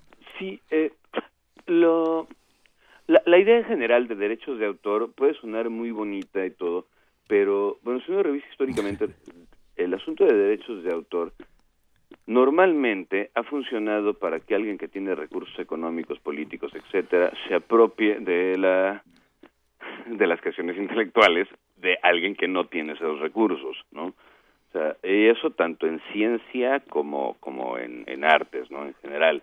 Este oh, y no hay o nunca ha habido o tratado de haber esto básicamente en ningún lugar del mundo mecanismos para que cualquiera sea capaz de registrar lo suyo, ¿no? Este, sino nada más cierta élite. Eh, eso en el caso de las creaciones individuales. Cuando ya vamos a, a, a, los desarrollos o creaciones colectivas, es complicadísimo tratar de legislar eso. Es decir, ¿cómo, cómo legislamos la, o cómo, pro- cómo protegemos desde este esquema de derechos de autor eh, el Día de Muertos? ¿no? La festividad del Día de Muertos o eh, la danza del venado o la peregrinación a la Virgen de San Juan de los Lagos o, O- del Lago de Moreno. Eh, o los- Hay muchas cuestiones que empiezan de una forma este, comunitaria y que eventualmente se convierten en, emblem- en emblemas culturales de una comunidad. Yo no sé si exista la, la figura legal para que eso pueda ser protegido por algo que se parezca a una ley de derechos de autor, ¿no?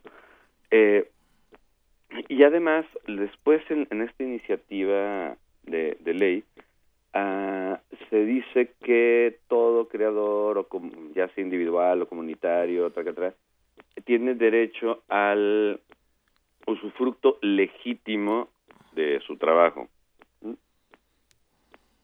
Lo cual, por supuesto, suena maravillosamente, salvo cuando pensamos que tal vez legítimo se pueda referir a fiscal. ¿No? Es decir, si, si esto de uso legítimo significa que tenga uno que dar una factura electrónica, eh, ahí ya nos metemos en un montón de problemas porque en qué momento, porque antes de poder vender el producto cultural, habría que registrarlo en derechos de autor para después ya hacer todo el proceso, etcétera, ¿no?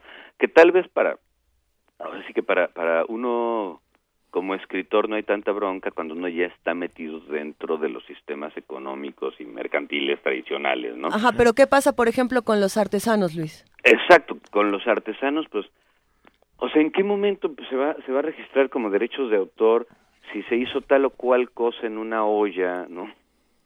Este o en un mueble, etcétera.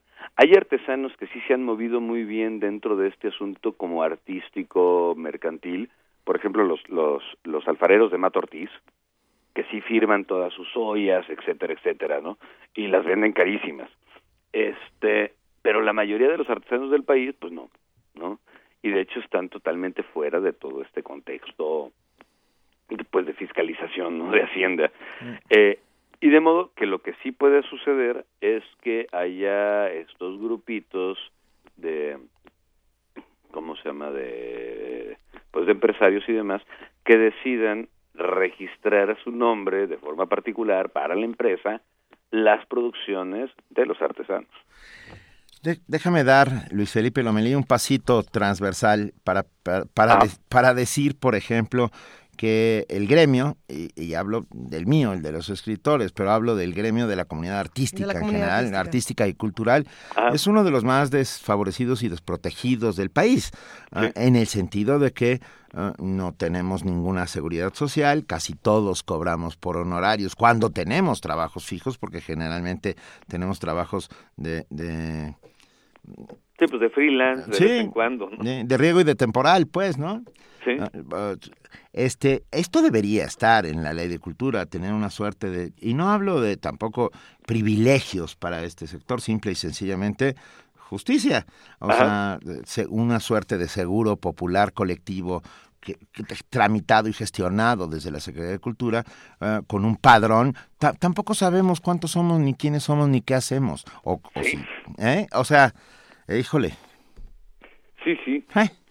Sí, ahí, ahí, bueno, pues ahí nos pueden decir, pues ya, ya está el seguro popular de Calderón, ¿no? Pues afílense todos ahí como cualquier otro mexicano. ¿no? Este, Ok. eh, pero, por ejemplo, para, para alguna especie de, eh, ya no tanto de salud, que ahí sí está, ¿no? Pero para otro tipo de derechos, yo creo que sí podría o debería de haber algún tipo de, de, de- de mecanismo, ¿no? O sea, por ejemplo, para créditos de vivienda y demás. Y un mecanismo que uno pueda, que uno pueda confiar, ¿no? O sea, porque si nos pusiera una especie de crédito de vivienda, ¿no? No- Algo así como el Infonavit. Ajá. Y, un- y nosotros tuviéramos que dar cuotas, ¿no? Mensual o anualmente para que se vaya haciendo este fondo. Eh, pues la verdad es que en este país donde luego los fondos desaparecen, como ha sucedido con los fondos de ahorro para el retiro, ¿no? Las cantidades varían y a uno ni le explican ni por Sí. qué ni, ni nada. Este, pues sería un sistema que no funcionaría porque nadie daríamos de motu propio este un dinero para este fondo porque no sabemos si al cambio del sextenio alguien se va a llevar este dinero. Así ¿no? es. Pero, Luis Felipe, por ejemplo, los pintores pueden pagar con su obra al, al SAT, Todavía puede. al sistema de, de- Pero los poetas no podemos pagar con poemas y debería ser parejo, ¿no? Este, pues sí, eso estaría padrísimo. Eh, o sea, a ver, ah, creo que deberíamos medir a todos con el mismo rasero en el mejor de los sentidos. Pero, pero en ese sentido me gustaría preguntarte, Luis Felipe Lomelí, así como a todos los que estamos aquí eh, Ah. reunidos, eh, tanto en la frecuencia como en esta mesa, ¿qué pasa con la comunidad artística? ¿Cómo responde? Porque estas dos notas que tú publicas eh, son, son, importantes, pero yo no he visto tampoco que la demás comunidad artística se esté movilizando, esté respondiendo de alguna manera. No veo que haya un, un interés como tal, ni siquiera una, una respuesta clara, pero si la hay, sería importante conocerla y difundirla para que pudiéramos sumarnos a un esfuerzo en ese sentido. pues de hecho yo no, yo no he visto tanta tanta respuesta. Sea, ha habido polémica y demás por la convocatoria esta que se ha hecho que ha hecho bueno el diputado Taboada este para para las audiencias, ¿no? Que, que luego vienen ya todas las buenas y malas lenguas, ¿no? De que si sí son públicas, que no son públicas, que etcétera, ¿no? Este, y que sí es un ejercicio que me parece loable, o sea, por lo menos que si hay una discusión sobre cómo debe de ser o qué tiene que tener la ley de cultura en varias ciudades del país. Eh, eso me, me, me, parece muy bueno y ojalá sí sea un ejercicio del cual salgan, porque además ha habido este, estas reuniones con los secretarios de cultura de los diferentes estados y demás, este, y que salga algo. Pero la, por ejemplo, una de las quejas que ha habido con, con esto de las audiencias o que hay siempre cuando se pone alguien del secretario de cultura en casi pues en una buena parte de los estados del país siempre está la queja de parte de la comunidad artística de que el dicho secretario no sabe nada de cultura o que las personas que fueron invitadas a estas audiencias tampoco saben gran cosa de cultura, ¿no?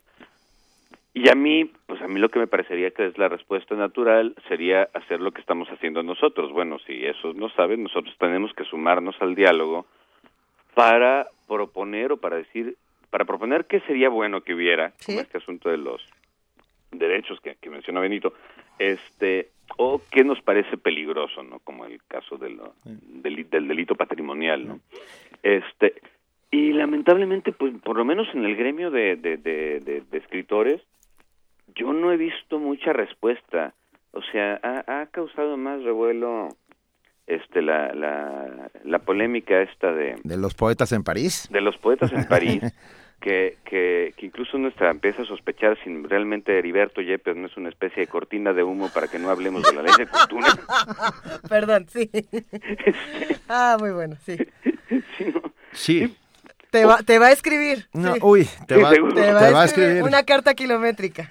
Pero, a ver, tienes razón, las audiencias deberían ser públicas y no solo deberían intervenir o deberíamos intervenir los creadores de cultura, sino también los receptores de la misma. Uh, el derecho a la cultura como derecho inalienable uh, debería estar representado también por los ciudadanos, ¿no? Para decir qué queremos los ciudadanos. Los ciudadanos queremos uh, conciertos públicos en parques, queremos que de cada cuatro conciertos pagados, uno de ellos sea público gratuito. No lo hey. sé, estoy pensando en voz alta, ¿eh? Sí, exacto. Sí, y, por ejemplo, acá eh, hubo un encuentro de niños lectores aquí en Colima que organizó un niño porque no tenía con quién discutir los libros que leía. Qué chido. E hizo la convocatoria por redes sociales, tacata. obviamente le ayudaron sus papás y eventualmente le ayuda la Secretaría de Cultura prestando espacios y esto, ¿no? Eh, el encuentro fue un exitazo, o sea, para una ciudad tan chiquita como Colima, que hubiera 100 niños reunidos no, bueno. para hablar de, de, de libros, me parece una genialidad. ¿no? Genialidad. Y ahí, la, obviamente, la, la, el éxito es que ellos mismos decidieron de qué iban a hablar. Sea, por ejemplo, tenía una mesa que era los clásicos, ¿no? Entre, y en los clásicos, por supuesto, ya entra Harry Potter, igual que el Principito y demás. Y la pregunta era si valía o no la pena leer a los clásicos, ¿no? Wow. ¿Cuál es, cuál es, el, ¿Cuál es el nombre de este niño para que busquemos más información? Ay, ahorita no, no me acuerdo. Pero, pero ocurre en Colima. Esto fue en Colima. Este, soy malísimo para los nombres. No te preocupes, pero, lo buscamos pero y lo sí, compartimos. No, totalmente de acuerdo, Benito. Este, eh, la, la ciudadanía en general tiene pues toda una serie de, de, de, peticiones y gustos y preferencias a las cuales a veces no pues no sabemos nosotros cuáles son nosotros como gremio eh. y por eso también es que vendemos horrible la mayoría de las veces este eh, y a veces tampoco los funcionarios tienen idea de qué es lo que realmente quiere una población no Eh. o qué es lo que está pidiendo y por supuesto deberían de formar parte de la discusión Deberíamos formar todos parte de esta discusión y saber, por ejemplo, cómo, cómo va a funcionar la nueva Secretaría de Cultura, cuáles, si va a tener subsecretarías, si, si el INBA y el INA quedan como, como órganos autónomos dentro de la estructura, porque fueron creados antes por decretos presidenciales con, con patrimonio propio, etcétera, etcétera. Es, estas, estas, seguimos un poco en la nebulosa. ah, Sí, o sea, al parecer sí los institutos van a quedar como, ahora sí que como estaban, nada más que ya dependiendo directamente de cultura y no esto que pasaba antes, ¿no? Que la CEP se saltaba con Aculta para ir a hablar con el INBA, ¿no? Con el INA. Pero sí sigue nebuloso, quién sabe, quién sabe cómo, cómo está, ¿no? Sí. Eh, y sí, también eh, eh, en este asunto de que deberíamos de estar todos en la discusión sobre qué es cultura y cómo se va a hacer esta ley, etcétera, eh, el hecho de que no esté la ciudadanía eh, sí me parece uno de estos resabios de pensar que la que la cultura es algo elitista, de la cual no sabe el pueblo ignorante. Siguen pensándolo, en el fondo de su alma lo siguen pe- no, y no tan en el fondo, ¿eh? sí, no, no, a veces No. sí lo expresan Sí. abiertamente. Abiertamente. Oye, Luis Felipe, deberíamos seguir hablando de todo esto, Por ¿no? favor. A ver qué va a pasar. Vamos, vamos puntualmente siguiendo el tema. Eh, en el caso de lo que está sucediendo ahora en Zacatecas, tiene que ver particularmente con cine, pero bueno, eh, vamos, Sí. vamos abriendo el panorama, vamos discutiéndolo. Este es un espacio abierto y que sirve para eso, para que las ideas se pongan sobre la mesa y entre y todos y todos, porque todos tenemos derecho Nos- democráticamente, metamos la cuchara. Claro que sí. ¿Va? Te Un man- abrazo, Luis Felipe Lomelí. No, pues dos abrazos. Va. Qué gusto oírlos otra vez. Ojalá algún día nos volvamos a ver. Por supuesto. Ve- no, o, Aquí o vamos para allá. Organizamos un encuentro de nosotros tres en Colima. De los libros que queremos leer nosotros tres.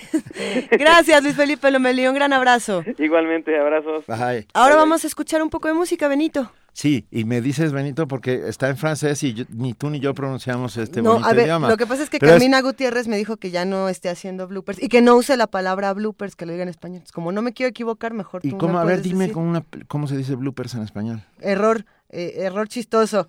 Eh, este, Chale. no sé, Bueno, ahor- ahorita. a ver. ¿Cómo?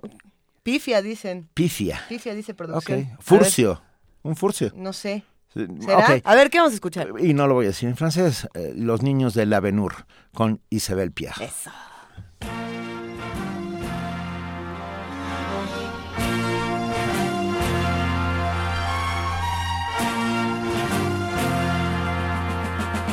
Les enfants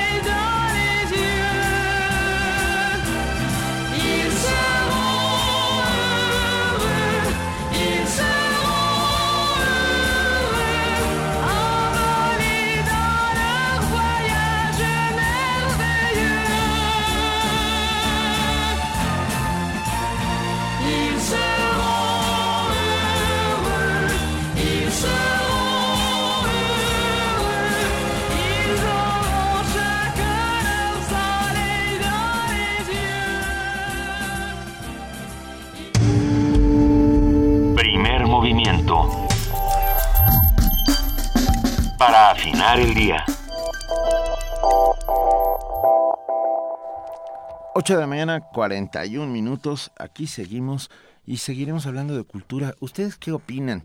Ah, ¿Cómo debe ser esta ley general de cultura? ¿A- a ¿Qué debe contemplar? ¿Qué debe estar ahí signado puntualmente para que todos tengamos este efectivo acceso a la cultura del que hemos estado hablando? Compartiremos las ligas de estos dos, eh, estas dos reflexiones que plantea el escritor Luis Felipe Lomelí, tanto en Sin embargo como en Lado B. Hay una, una reflexión interesante en este asunto de los derechos patrimoniales y de los derechos de autor. Eh, también lo que se dice, por ejemplo, es desde esta, este asunto de derecho de autor, ¿quién le paga a los otros para que se callen? ¿no? Que es algo que hemos repetido desde el principio del programa. Lo que él planteaba, por ejemplo, es, así como, como hay obras que pagas para que se publiquen, hay obras que también pagas para que no se publiquen y de pronto proyectos muy interesantes desaparecen, ¿no? Por, por el simple hecho de que a lo mejor no son rentables, entre comillas, no son importantes. O porque mueren comillas. dentro de la maraña burocrática Esa es de- otra. de- de- de este país que lo que le gusta es el sello del sello del sello. Y así muchos proyectos importantes se han ido a la nada, ¿no? A mí, a mí me, resultaron muy interesantes estas dos reflexiones. Eh, sí, hay que compartirlas, pero tenemos nosotros también una responsabilidad en todos estos asuntos. Ya lo que discutíamos en esta conversación, Benito, sí, eh, es bueno informarse y también qué vamos a hacer con eso, sobre todo la comunidad artística, ¿qué está haciendo frente a una ley de cultura, frente a una secretaría de cultura como la que, como la que se avecina, ¿no? Yo puedo decir que, que eh, esta comunidad, eh, cuando es necesario, eh, sí sale a la calle Eso, a defender importante. sus derechos. Creo que eh, uno de los grandes momentos que yo, por lo menos, viví muy de cerca fue cuando desde la Secretaría de Hacienda y Crédito Público se intentó ponerle IVA a los libros, Sí. ¿no? Ah, y la comunidad artística y cultural que es la misma, o sea, siempre estamos diciendo son- son artística los y mismos, cultural. somos los mismos, pues fuimos todos en bloque a en tratar de impedirlo y bueno, lo logramos. Ah, nos están escribiendo todos los amigos que hacen comunidad, que también es esta comunidad, esta comunidad importantísima. Manuel Defis pregunta, ¿qué cualidades debe tener un escritor para considerarlo como tal? ¿Qué Yo- cualidades debe considerar un... eh, ¿Qué cualidades debe tener un escritor para considerarlo como tal? Ay. Yo de entrada eh, me atrevo a decir que escriba regularmente. Que escriba y que es- lea. Un escritor tiene que ser alguien que escriba regularmente. Porque estaba este debate, ¿no? De un escritor vive de sus libros, pero en, México casi ningún escritor Muy vive de sus libros. Muy pocos, hay muy, muy pocos. Eh, Todos los escritores tienen trabajos. Este, Pues sí, no, no, no, es- no está tan fácil la no cosa. te fácil, sí. A ver, José Armando dice, difícil una demanda social de cultura si no se forman públicos fuera del DF, faltan librerías, teatros y solemos ir los mismos. Tienes razón, la creación de públicos es un, es un, es algo importantísimo. Lucina Jiménez, ah, con la cual hemos hablado mucho, creadora de La Nana, este espacio intercultural que ya está Sí. trabajando en todo el país, eh, habla justamente de esto, de la, import- de la vital importancia que tiene la creación de públicos. Pero ahí entra este círculo pernicioso precisamente del que estábamos hablando y creo, a ver, eh, voy a citar el último párrafo de, de este artículo de Luis Felipe que lo que decía precisamente es, a ver, ¿Qué, ¿Qué, ocurre cuando decimos faltan espacios, pero no se nos da porque nos dicen es que no es rentable? Él dice esto. Aplicar criterios economistas a las funciones del Estado es, como vemos, un desatino. Es momento de pasar la discusión a otro ámbito, a, pesar, a pensar qué país queremos en un futuro. ¿Queremos uno donde no haya bibliotecas porque no son rentables? Es una barbaridad. ¿Uno donde no haya museos porque no son, entre comillas, sostenibles? uno donde no haya becas para estudios de posgrado porque no son redituables, etcétera. Ahí queda, ¿no? Y entonces por eso mismo decimos, nos faltan espacios. ¿Cómo luchamos para que existan estos espacios si es de la ley nos dicen que no funciona? Ahora, por otro lado, y también lo hemos discutido aquí con Ernesto Piedras, economista, ah. y ha estado con nosotros muchas veces hacer, y ha hablado con cuánto vale la cultura y cuánto genera la cultura, hay que decir que el 4% del Producto Interno Bruto de este Ay, país, el, o sea, mucho más que muchas industrias, es generado por la cultura y todo lo que está alrededor de la cultura. O sea que es rentable. Ahora, va de nuevo, este es el viejo dilema. ¿Tiene que ser rentable? Yo digo que no. No necesariamente. Yo digo que no. ¿eh? El conocimiento es rentable para otras cosas, ¿no? La, la imaginación es rentable en otro tipo de planos.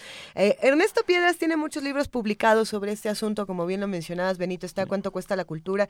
Hay otro libro que tiene muchos ensayos. A ver si, si nuestros queridísimos radioescuchas nos ayudan a recordar cuál es. Que por ahí también hay un ensayo de José Luis Paredes Pacho, el director de El Chopo, hablando también de la, de la contracultura. Hay un ensayo increíble de Ernesto Piedras donde hace estas reflexiones de la cultura sí deja dinero. Eh, a mí me gusta tanto este ensayo de, de por qué si la, la cultura es completamente redituable que cada vez que yo voy a a, a, pedir trabajo, lo que sea, si, si, lo llevo conmigo o a presentar algún proyecto artístico, si es como, pues como diría Ernesto Piedras, esto va a funcionar en todos los niveles posibles. Un, sí. un país con cultura es un país mucho más funcional a muchos niveles. Mucho más libre. Eh. Un, un, país culto es un país que no tiene esclavos. Un, o sea, pero a ver, no, no pretendamos que... Primero necesitamos justicia, justicia social. Uh, desaparecer las brechas económicas que se han convertido en cañones del Colorado. Ya, o, o, o, o, mucho o la fosa del mar de, de la fosa marítima de Cook. E, y empezar por eh, los derechos básicos, derecho a la salud, derecho a la educación, derecho a, a los servicios y derecho a la cultura. Uh, mientras, cuando logremos todas estas, uh, estas a, a final principios básicos, uh -huh. entonces luego ya podremos preocuparnos también por la cultura, que es sin duda necesaria. Uh, a ver, pero ahí podemos regresar al tema con el que abrimos el programa y es este asunto de los modelos educativos que está planteando la SEP. Podemos eh, eh, querer muchas cosas, podemos querer eh, distintas tecnologías, distintas maneras educativas, pero si ni siquiera contamos con esta parte básica que tendría que venir desde la política pública, pues ¿cómo mm. le hacemos, no? ¿Cómo planteamos este tipo de modelos? Mira, nos acaban de escribir los amigos, los compañeros, los que hacen comunidad todos los días con nosotros y nos acaban de mandar el encuentro, un libro me ha encontrado que es, eh, se llevó a cabo el 24 de junio, el primer encuentro de niñas y niños lectores en Colima. Es un, el que nos contaba Luis sí, Felipe. que tuvo como sede el archivo histórico de la Universidad de Colima, en donde alumnos de quinto y sexto de primaria, así como jóvenes, eh, eh, se registraron y participaron para compartir su experiencia. Está, está genial. Los inscritos participaron en dos mesas de discusión de libros, tales como, y ahí está la parte importante. A ver qué discutieron. Percy Jackson y los dioses del Olimpo, El diario bueno. de Greg, El Principito, Charlie y la fábrica de chocolates, Robinson Crusoe, La Metamorfosis y El diario de Ana Frank, entre otros textos. Es, ah, es una, bueno. es una, buena combinación. Es una mezcla perfecta. Los niños y los adolescentes deben leer lo que se les antoja y lo que está en su oído. Lo hablábamos el otro día con Ana Romero, ¿no? O sea, la moda significa estar leyendo lo que leen los demás y luego un lector se va haciendo a sí mismo. Es un camino complejo y tortuoso. Venga. ¿Música?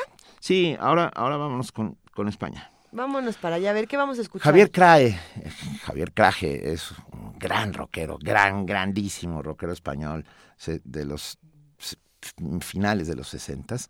Sí, me recuerda a mi infancia. Bueno, recuerda- yo no nací sí. a finales de los 60, pero yo, sí yo está... nací a principios de los... el- el- sí, bueno, ¿para qué digo nada? Javier Craje, un burdo rumor.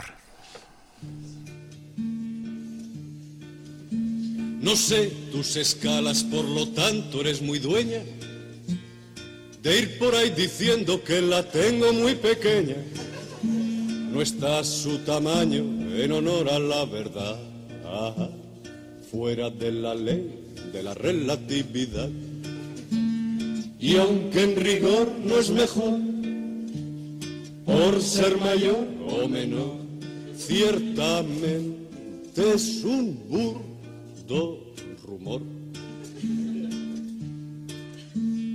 Pero como veo que por ser tú tan cotilla, va de boca en boca y es la comidilla, en vez de esconderla como haría el avestruz, tomo mis medidas, hágase la luz.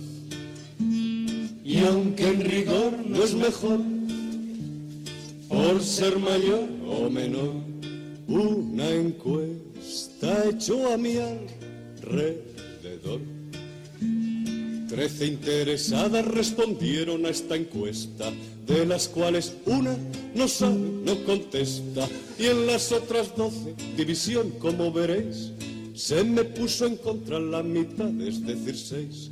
Y aunque en rigor no es mejor, por ser mayor o menor, otras seis, francamente a favor. Y si hubo reproches, fueron en resumen por su rendimiento, no por su volumen. Y las alabanzas, que también hubo un montón, hay que atribuirlas a una cuarta dimensión. Y aunque en rigor no es mejor, por ser mayor o menor, ah, que a veces soy muy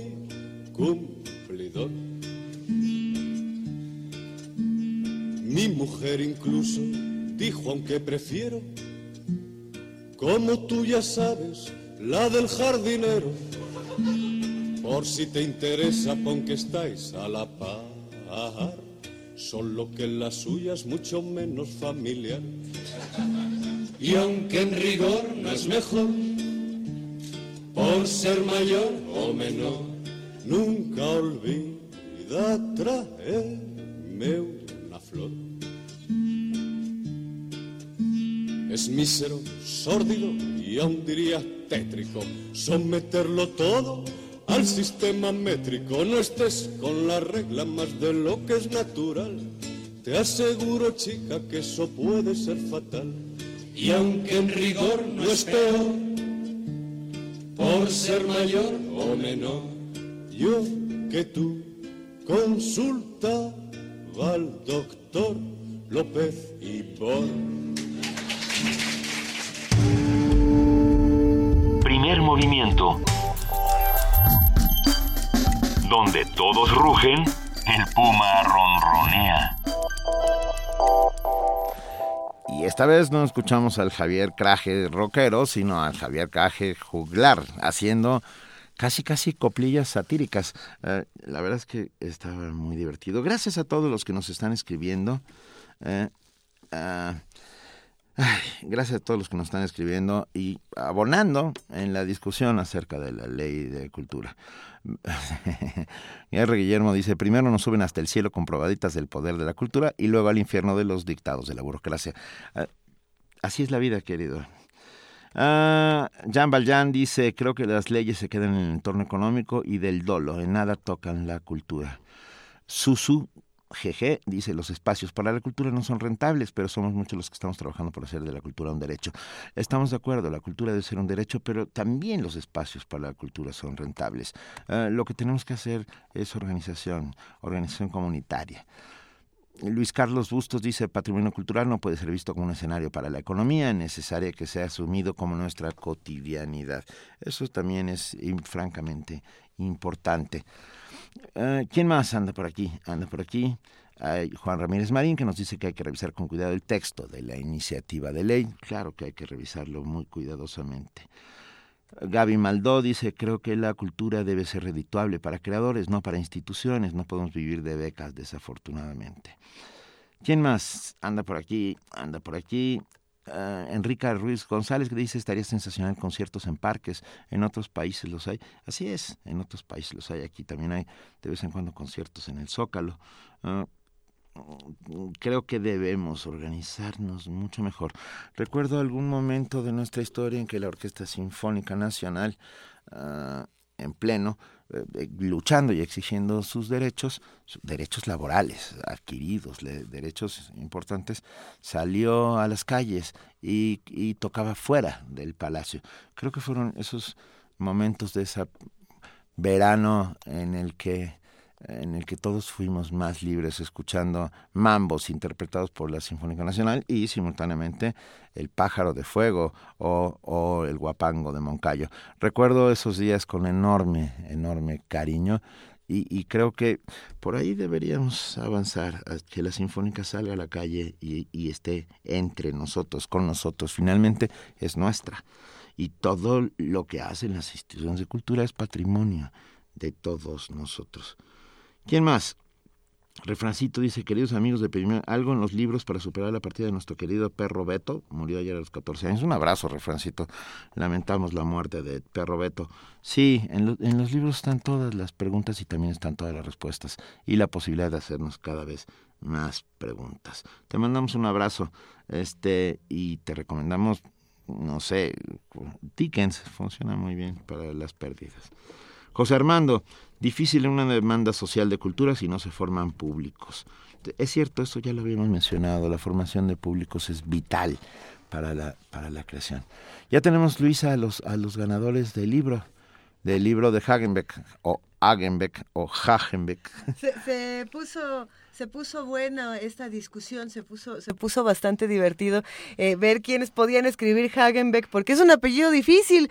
Eh, los dos que se ganaron este libro son Alexis Cabaretos y Carlos Chávez. A estos dos cabanetos, cabanetos, perdón, perdón, cabanetos. A estas dos personas nos vamos a poner con, en contacto con ustedes a través de nuestras redes sociales de mensaje privado para que la próxima semana puedan pasar por sus libros, porque como bien saben, todavía hoy Radio UNAM sigue de vacaciones, ya a partir de lunes regresan a, a, a lo propio. Y aquí, con nosotros. Aquí a lo bueno. Se va a poner buena la próxima semana, quédense con nosotros. Por lo pronto, ¿qué vamos a escuchar? Seguimos, ahora? seguimos celebrando, vamos rumbo a nuestro 80 aniversario, el 80 aniversario de Radio UNAM y, y el segundo aniversario de Primer Movimiento, que ya es muy pronto, el 4 de agosto. Dos semanas. Dos años, en dos semanas cumplimos cuatro años. Digo dos años, perdón. Ay. Y para celebrar estos 80 años seguimos recuperando de nuestra fonoteca uh, textos que se volvieron en su momento importantísimos y que hoy ya son clásicos. Y, y aquí tenemos un texto de Javier Velasco, Javier, una locución de Javier Velasco hablando en el homenaje a Carlos Fuentes.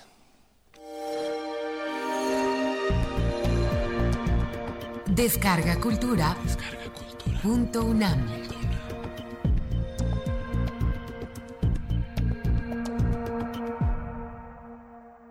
Javier Velasco.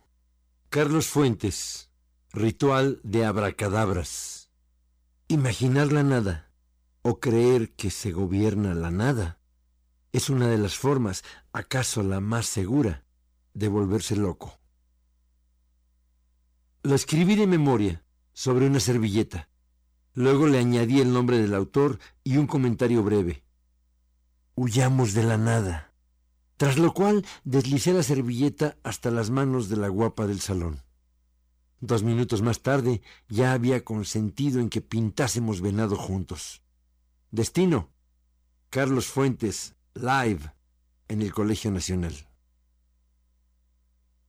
Seguramente también ella, que como yo estudiaba literatura, conocía aquel adagio infecto, según el cual los escritores suelen morirse de hambre. Una sentencia falsa en rigor, cuyo efecto eufemístico aspira a sugerir que el interfecto es un muerto de hambre. Por eso, en el camino, me esmeré en relatar a la guapa de Marras que una semana antes Fuentes había narrado en el mismo lugar como cierta noche en París fue invitado a una cena cuya anfitriona lo sentó junto a María Calas. ¿Qué le parece el mito ahora que lo conoce? le preguntó la diva, según recuerdo, a lo que el novelista respondió que le parecía que el mito había adelgazado. Mi punto, al fin, era que aquel embuste del escritor hambreado quedaba, cuando menos, en veremos. No podíamos aspirar a una silla. Estar adentro ya tenía el sabor del privilegio, tal como atestiguar el performance en cuclillas nos daba una probada de aventura. No traíamos libretas, ni siquiera papel, pero por algo he usado la palabra performance. Algo iba a acontecer que no se limitaba a las palabras, ni bastaría una transcripción para documentarlo. Una cosa es sentarse a dictar una conferencia y otra, alzarse a invocar y a lebrestar demonios a golpe de conjuro. Distraerse apuntando lo recién oído era perder el hilo del hechizo. Hacer trampa, quedar fuera del juego. Una idea que se iba tiñendo de angustia conforme la actuación del autor ganaba altura, urgencia y contundencia. La angustia deleitosa de quien ya se enganchó a la narración y paladea el entuerto de confundir al juglar con su historia. Más que una performance, era aquella la recreación de un ritual, un acto de endorcismo apalabrado. El autor se ha propuesto la gesta de narrar el acto inenarrable de narrar, y al hacerlo en voz alta debe echar mano de cuantos recursos le sean concebibles. Uñas, dientes, rodillas, hay que matar al león a como dé lugar. Ante los asistentes, el autor se convierte en personaje.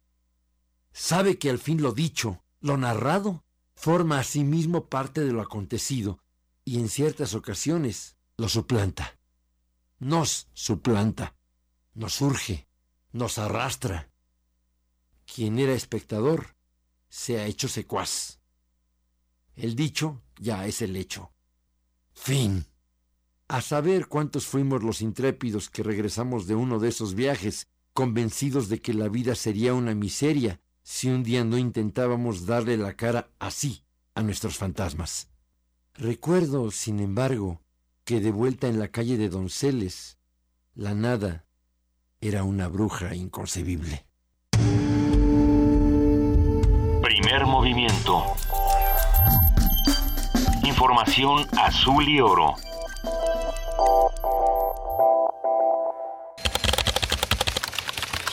Corte informativo. La UNAM.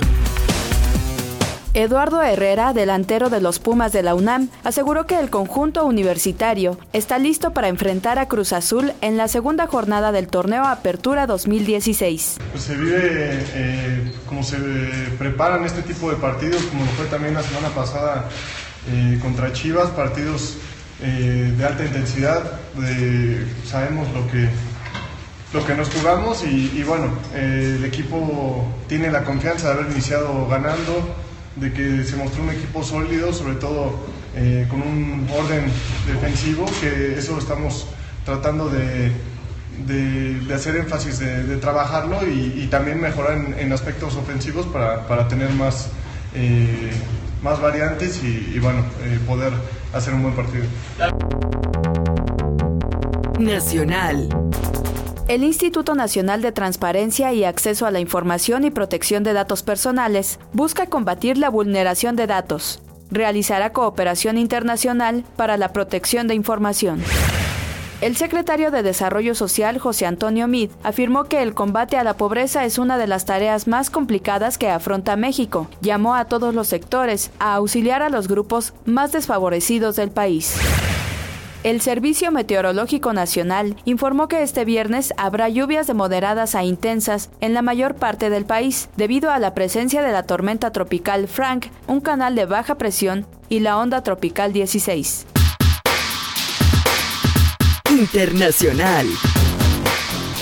Activistas de diversas naciones marcharon en las calles de Atenas, Grecia, para manifestar su rechazo a las políticas de refugiados de la Unión Europea. Habla Carmen Santiago, manifestante española reflejar en, aquí en Europa también nuestra disconformidad con las políticas ¿no? que está llevando la Unión Europea con las personas que quieren entrar entre nuestras fronteras. ¿no? Me parece súper injusto y creo que lo que hay que hacer es abrir las fronteras, porque no sobra nadie y porque además les necesitamos, a ellas y a ellos.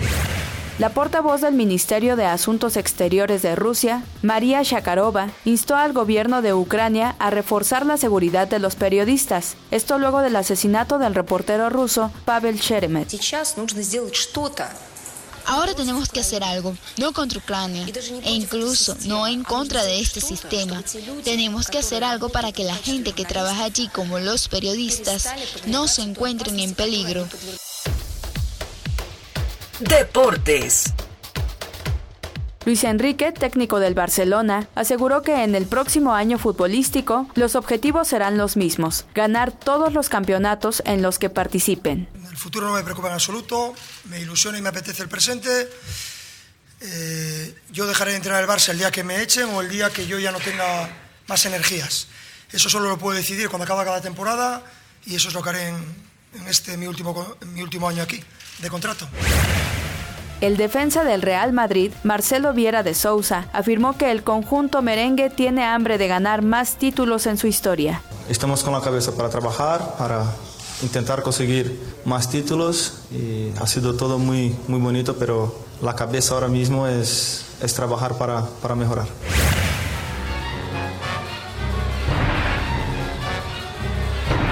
Un día como hoy. El 22 de julio de 1973 falleció el compositor ruso Alexander Mosolov, reconocido por ser un músico vanguardista de Europa. Su pieza, La fundición de hierro, es una de las obras más importantes de la música clásica del siglo XX. Hasta aquí la información, lo esperamos en nuestro corte de las 12.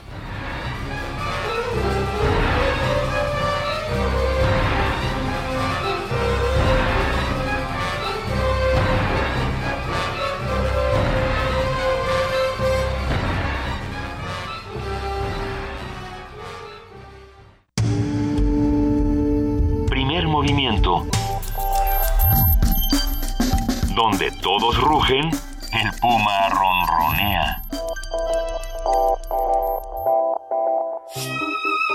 Teatro de fin de semana presenta Heroínas Transgresoras. Monólogo operístico de Luz Angélica Uribe. Una farsa trágica en torno a la locura femenina. Sábados y domingos de agosto a las 13 horas en la sala Julián Carrillo de Radio UNAM. Entrada libre. Déjate envolver por el delirio y la voz aquí en Radio UNAM. Hace poco hablaste por tu ciudad. Ahora es tiempo de hablar por tu colonia o pueblo de la Ciudad de México. Imagina, ¿qué harías si pudieras representar a tu comunidad? O si tuvieras más de 800 millones de pesos para tu ciudad. Este 4 de septiembre hablarás por tu colonia o pueblo. Espéralo. Infórmate en iedf.org.mx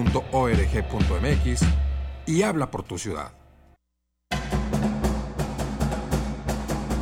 El Festival Internacional de Danza Contemporánea, el Ballet Ensamble de México y la compañía Far Alonso llegan a la sala Julián Carrillo. Disfruta sus coreografías todos los martes de agosto a las 8 de la noche en Adolfo Prieto 133, Colonia del Valle. La entrada es libre. Radio UNAM. Primer movimiento. Donde la raza habla.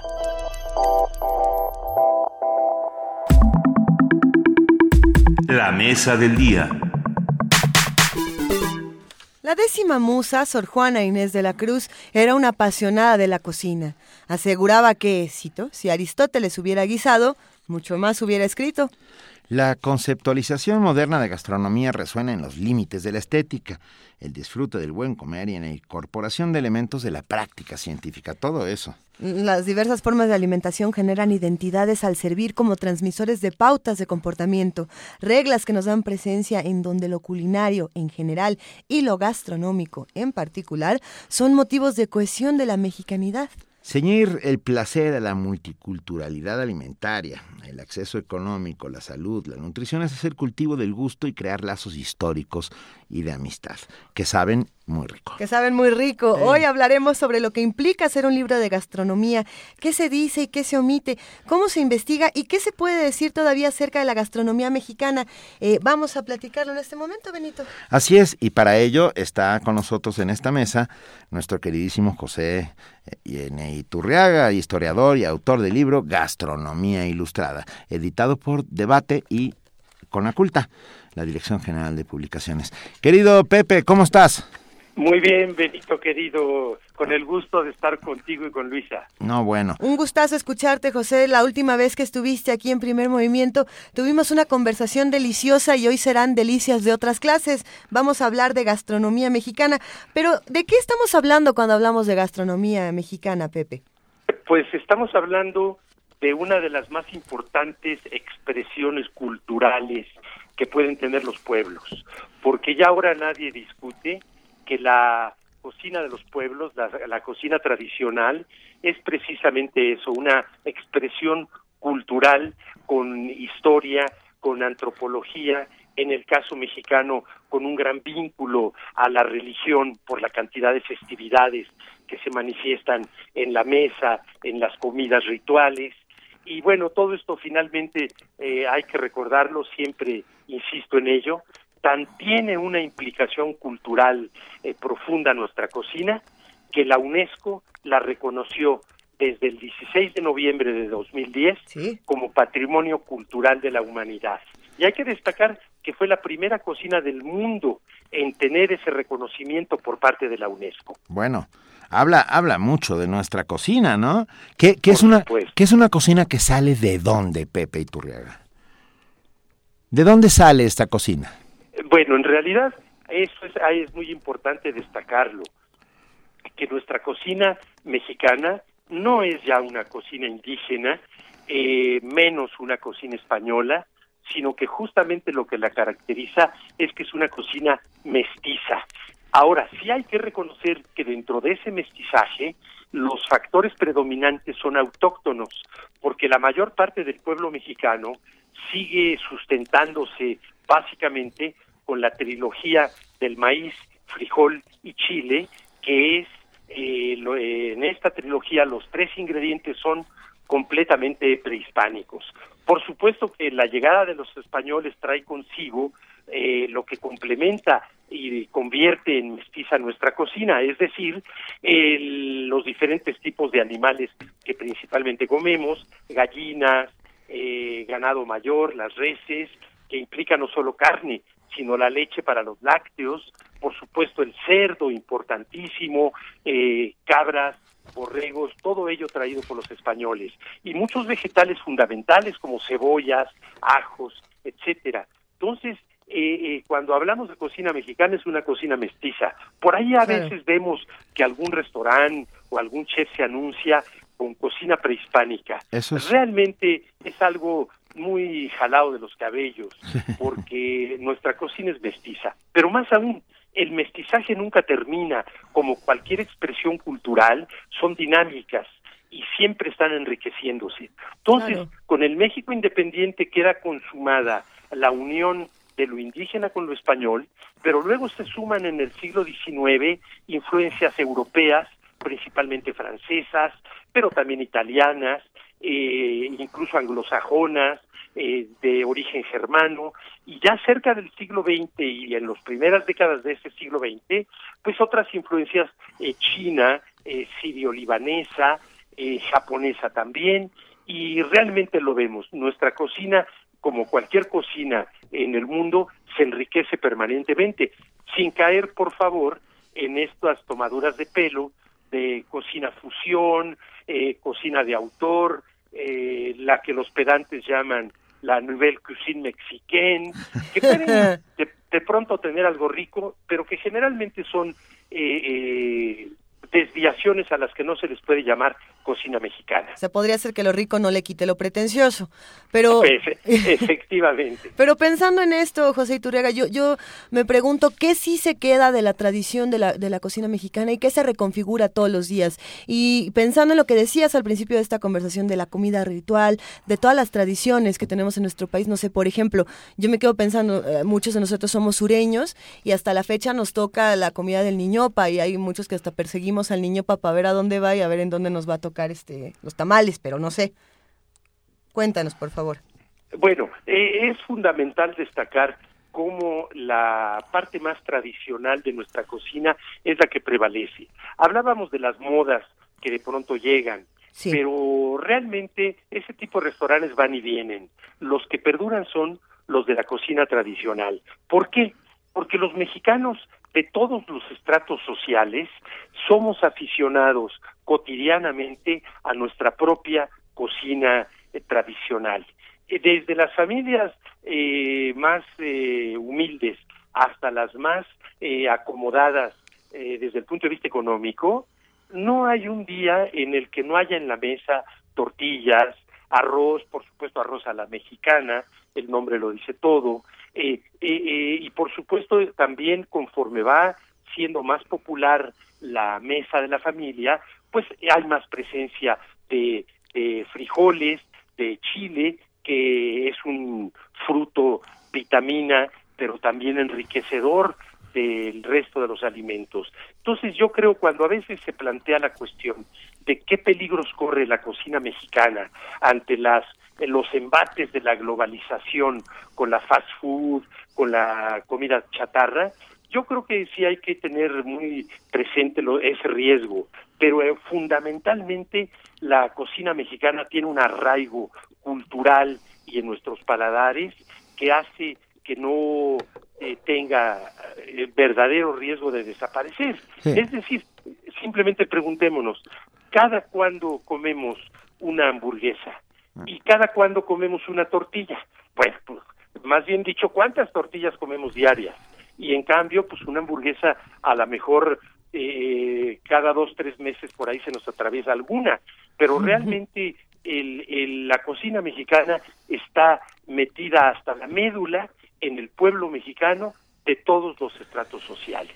Y además con la enorme ventaja que tenemos, Pepe, no sé si estarás de acuerdo, que, que ah, somos el único país del mundo desde mi humilde punto de vista donde se come las 24 horas. Ah, quiero decir, si en este instante saliéramos a la calle, en la esquina encontraríamos un changarrito en donde estaríamos comiendo comida tradicional mexicana. Eh, eh, eso, por eso no morirá nunca. Ah, permanece no solo en nuestra sangre y en nuestra tradición y en nuestra costumbre, sino que está puesta ahí, en medio de la calle, ah, las 24 horas del día. Por supuesto, y destacando algo muy importante, Benito, que esa cocina callejera, la cocina de los mercados, de las fondas, de las banquetas, de las esquinas, de los zaguanes, esa es la cocina tradicional que constituye la alta cocina mexicana. Porque cuando pensamos en restaurantes muy bien puestos, muy caros, frecuentemente más bien caros que buenos, ¿eh? cuando pensamos en ellos, ¿qué es lo que no puede faltar en su menú? Bueno, en primer lugar, eh, el ícono de la cocina mexicana, un mole, poblano o de cualquier otra parte, un mole. ¿Y qué es lo más popular, eh, invariable para cualquier festividad?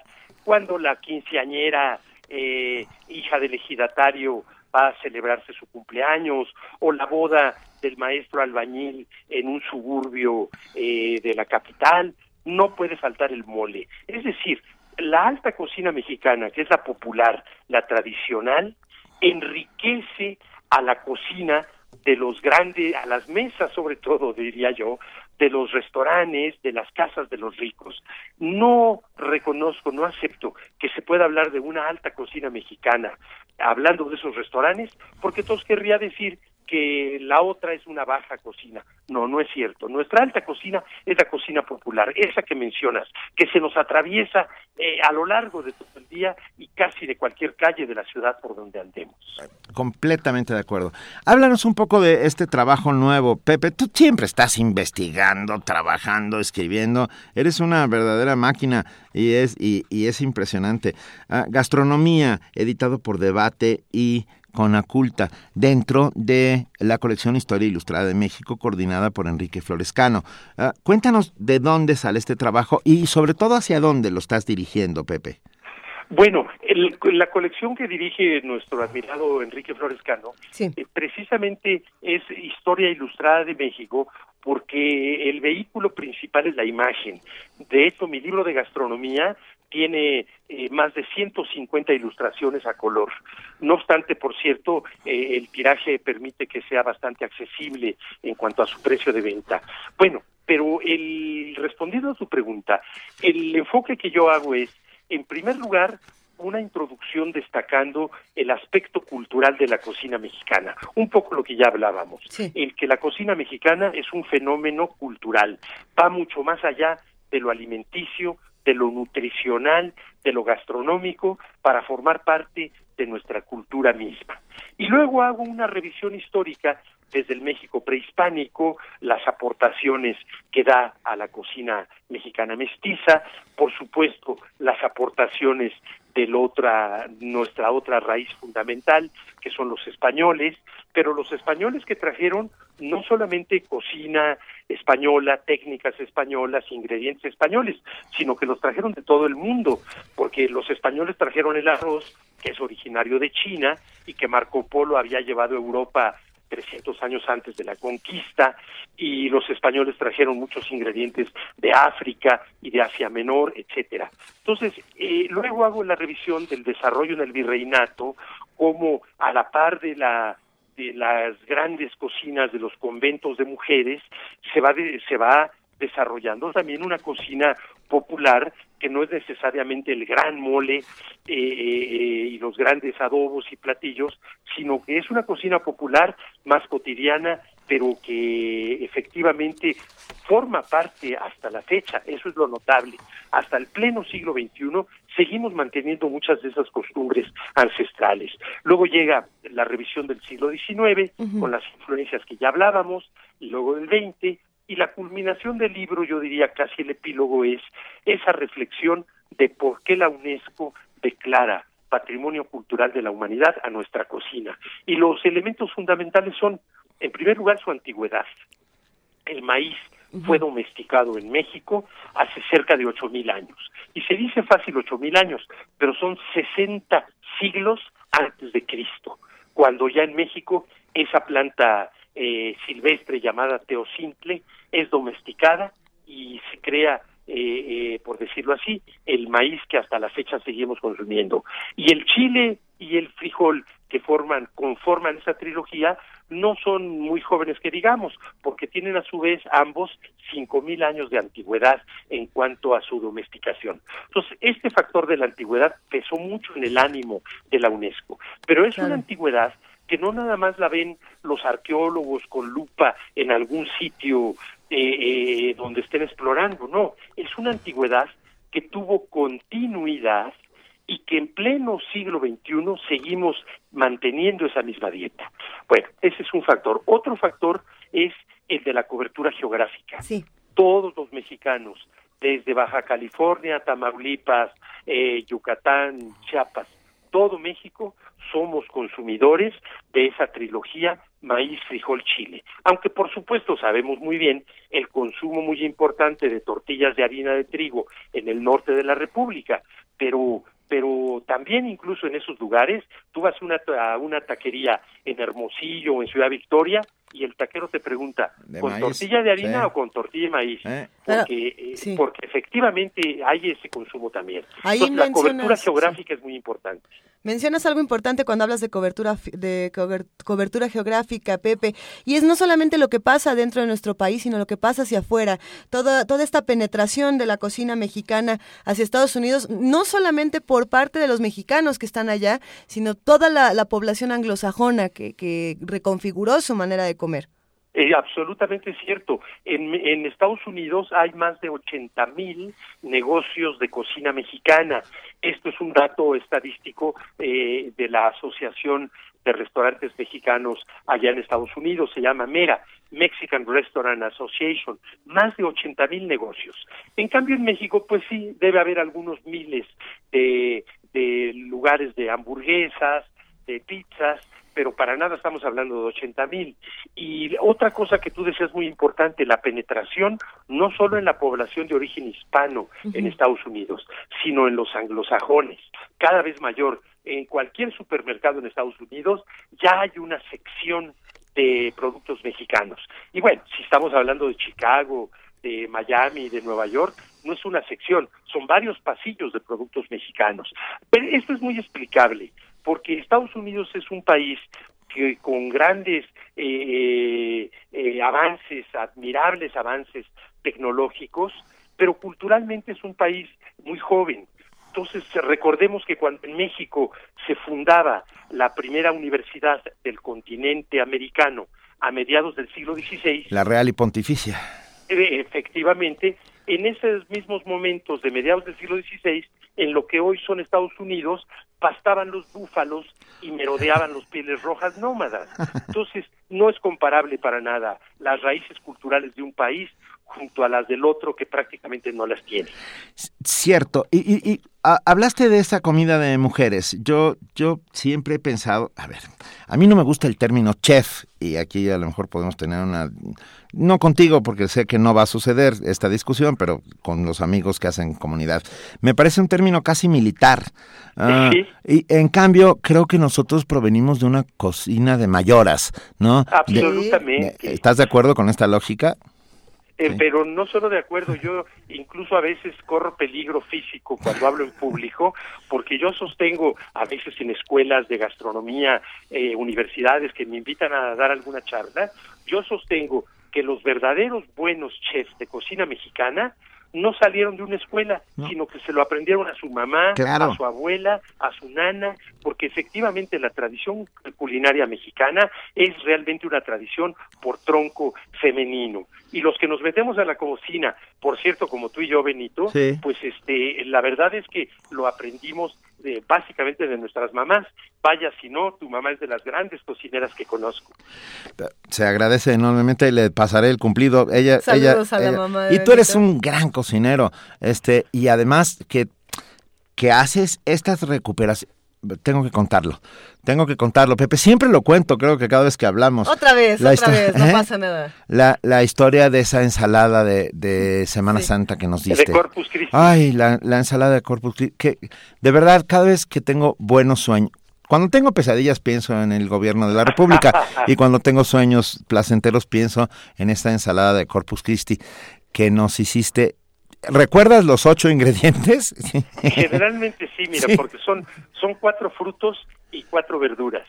Hay que decirle a tus oyentes de Luisa y tuyos que, que es una ensalada salada, Sí. aunque lleva frutas dulces, pero justamente eso es lo rico de la combinación. Las verduras son granitos de lote tierno, por supuesto nada de lata, ¿eh? Y calabaza cocida en cuadritos, eh, aguacate, no, el aguacate entra en frutos. Chayote. Bueno, llevamos por lo pronto esos dos. En Sí. frutos son pera, igual en cuadritos, pelada, en pedacitos, en cuadritos, pera, durazno, Capulín. durazno criollo preferentemente, aguacate y capulines. Las frutas ya salieron las cuatro. Ya. Peras, duraznos, aguacate y capulines. Y las verduras son calabaza, eh, los dientes de elote, eh, eh, se me están olvidando dos, pero es que me pescaste en curva. querido Benito. Chícharos. Y Chícharos, por supuesto, chícharos tres y este, bueno, pues a ver, ¿Cuál será? Ahorita nos acordamos. Bueno, y lo interesante es que la ensalada viene acompañada con milanesitas. Con Ah, acompaña con Claro. las milanesas, efectivamente. O sea- milanesas de ternera, suavecitas, suavecitas. El plato fuerte es la ensalada y de, de apoyo vienen unas milanesas de ternera. Es una Ay, jo- nada más. Yo la verdad es que celebro enormemente. Pepe, Ah, ya me acordé de lo, del otro ingrediente, pepino. Pero Con el pep- pepino en cuadritos sin semilla, la parte sólida de la pulpa, por supuesto pelados. El pepino es el cuarto ingrediente de las verduras. nos acaban de mandar Mirisak una frase bellísima. Los chefs no se hacen en escuelas, se hacen en cazuelas. Es- estoy completamente de acuerdo. No te- Pepe, no te vayas, aguántanos un segundo, ¿estás de acuerdo? Eh, gracias, eh, Benito. No, no, no te vayas. ¿Cuánto? eh, Tenemos Eh, es unos que- segundos más. Sí, tenemos unos segunditos, ya estamos a punto. Vamos a desenlazarnos de AM. Agradecemos inmensamente a nuestros amigos de AM que estén, eh, que nos hayan cedido este espacio. Vuelve a su programación habitual y nosotros nos quedamos aquí. Nosotros nos quedamos aquí. Mil gracias a la amplitud modulada por permitirnos compartir esta mañana. Venga, Esa pequeña pausa dramática sirve para que continuemos en nuestra conversación con José aguantamos Turriaga. la respiración y, Y ya, ya después volvimos. de eso, Pepe, ¿estás ahí? Aquí estoy, Benito, Luisa. Ah, eh, en ocasiones anteriores hablábamos de recetarios contigo, no sé si recuerdas que hablábamos de la importancia del recetario a través de la historia y de cómo la gastronomía se fue reconfigurando a partir de los recetarios en nuestro país. Eh, a mí me llamaba mucho la atención y, recuerdo haberte preguntado si existían o no eh, recetarios ilustrados y, la respuesta era que no, pero yo me quedo pensando que un libro como este, este de gastronomía, de debate, sí tiene un- una parte bellísima de ilustraciones que si bien no están ilustrando las recetas, sí ilustran un panorama importante.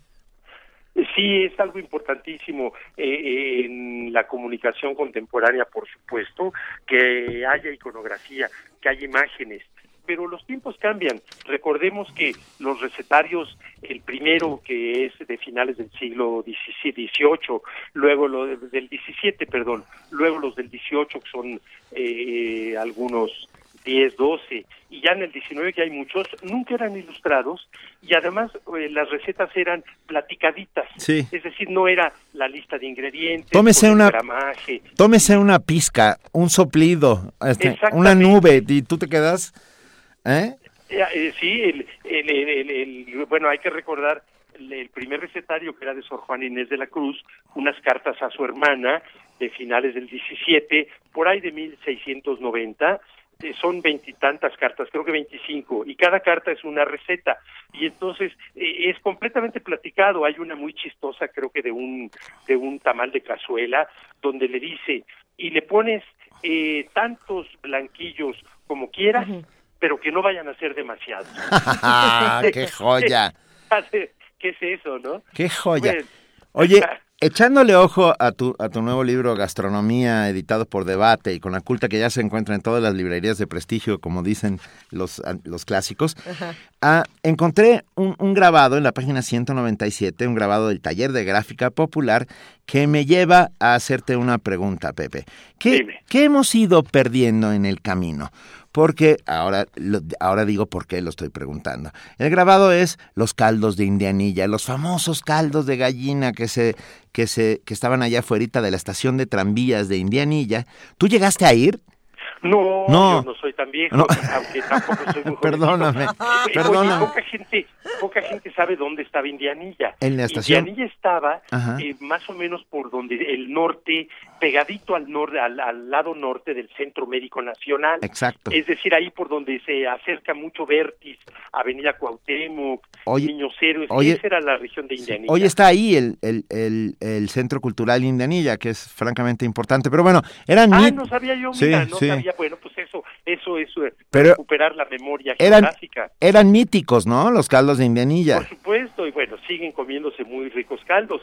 Por cierto que mucha gente eh, eh, eh, que no ha ido a probar los caldos de gallina no sabe que uno de los más extraordinarios es cuando pides de rabadilla con huevera. Es decir, que la rabadilla trae dentro la huevera de la gallina y, y eso es muy impresionante porque son las puras yemas desde una grande que iba a ser el huevo que iba a poner al día siguiente hasta eh, o van haciéndose chiquitas, chiquitas hasta eh, decenas y decenas de pequeñitas como municiones. Y todo eso, bueno, le da un sabor extraordinario al caldo. Ese es el de huevera. Ya se consigue poco, pero yo sé en qué lugares se puede comer. Mi madre hace uno espectacular. De eso, de huevera. Y al principio, al principio a nosotros nos daba un poco de tentación, pero lo, eso, la pregunta, y yo insisto, ¿qué, qué, ¿qué cosas perdimos en el camino o no lo hemos perdido y están ahí tan solo para ser reencontradas por nosotros? Yo tengo una. Yo creo que lo que se va perdiendo es lo que tiene cierta dificultad eh, para hacerse, ya Sí. sea por escasez o ya sea por exceso de mano de obra. Eh, por ejemplo, eh, a nivel regional, bueno, pues la iguana ha sido un alimento tradicional en, en muchas regiones del país, pero ahora está prohibida por la ley por razones ecológicas. En Sonora, en Sinaloa, en, Baja, en las dos Baja Californias, no se concebía la gastronomía sin la caguama, esta tortuga enorme. Pero y ahora- ahora, bueno, pues es un delito federal. Pero ahora se da caguamanta, que es... Eh, Exactamente, que es la mantarraya eh, guisada a la, a la manera de la caguama, pero que, bueno, evidentemente no es igualita, aunque es muy rica también. Entonces se van perdiendo, por un lado, eh, ese tipo de cosas. Por otro lado, bueno, cuando las recetas eran para hacer un panqué, pones 30 huevos, no, pues ya nadie lo hace, No, ¿verdad? bueno, te mueres de... eh, o sea, tu cardiólogo te, te, te corre, ver, vamos. Pero si, si le echamos un ojo precisamente a este libro de gastronomía, eh, hay unas imágenes impresionantes, muy bellas, pero hay una de lo más interesante, pequeña, del Códice Florentino. Esta imagen tomada del Códice Florentino es la del Tlalchichi. Y si me permites, Pepe, me gustaría leer el pequeño fragmento sobre Tlalchichi y estas cosas que se van perdiendo en la cocina. Sí. Dice, hay perros que se llaman tlalchichi, bajuelos y redondillos, que son muy buenos de comer. Los topos de esta tierra son grandes, como grandes ratas. Este animal es de comer y sabroso y muy gordo. También dice, hay tortugas y galápagos, son buenos de comer como las ranas. Ponen huevos y entiérranlos debajo de la arena. Son de comer estos huevos y son más sabrosos que los de las gallinas. Hay una serie de animales que por ciertos prejuicios, eh, también por otros asuntos ecológicos, como bien mencionas, pues ya no comemos. ¿Cuál, cuál era el tlalchichi? Eh, oye, el- este, el- ahorita no recuerdo la, la imagen, pero sí efectivamente son cosas que se van perdiendo. El, el, el, ahorita lo que me estás diciendo me hace recordar que dentro de la muy amplia variedad de vendedores ambulantes, eh, pregoneros que había en la Ciudad de México, bueno, los famosos eh, chichicuilotitos Claro. que iban anunciando que los de- eh, cazaban en el lago de Texcoco y los vendían, también patos, guajolotes, pero algo muy interesante que tiene que ver con la alimentación también es el que por las calles se anunciaba chichi, chichi, era una indígena, generalmente eran indígenas, eh, muy bien dotadas, que amamantaban a niños de familias ricas Nodrizas. cuya mamá cuya mamá no tenía tanta leche pero eh, también era motivo de una de, de, de una voz callejera de estos pregoneros así que este bueno pues son cosas que se van evidentemente ya perdiendo Nodrizas, ¿no? en nodrizas ambulantes efectivamente pero pero qué bonito pregón pregón no Sí, bueno, qué joya. Bueno, ¿vas a presentar pronto el libro de gastronomía, Pepe? Eh, mira, mm, no lo vamos a presentar ya formalmente aquí en México, lo he estado presentando, eh, eh, lo presenté en la FIL de Guadalajara de noviembre del año pasado, porque acababa de salir, salió ocho días antes. Luego lo presenté también en Minería, en la FIL, creo que fue febrero, y en varias ferias del libro lo, he- lo he estado presentando. Estuve en León, Guanajuato hace un- unas semanas, voy a Zacatecas también a la feria dentro de otras pocas semanas. Entonces no tenemos una fecha, pero el libro ya está disponible en todas las librerías. Y, y como bien dijiste, no es un libro caro. Pues no, para la cantidad de fotos a color que tiene, la verdad es que es un libro bastante accesible. Además, ahora la tecnología de la imprenta, de las imprentas, ha avanzado muchísimo. Entonces, no tiene que ser este papel muy grueso, papel cuché muy fino para imprimir a color, Claro. sino que está impreso en un papel muy digno, pero modesto, Está- y eso lo hace accesible. Está padrísimo, la verdad es que está maravilloso y tu pluma siempre se agradece porque es ágil, ah, mordaz, divertida y sobre todo llena de información. Eres un gran, gran estudioso de nuestra cocina, de nuestra identidad, de nuestras tradiciones y, y, es, y es una maravilla tenerte con nosotros. Yo te lo agradezco a ti, mi querido Benito.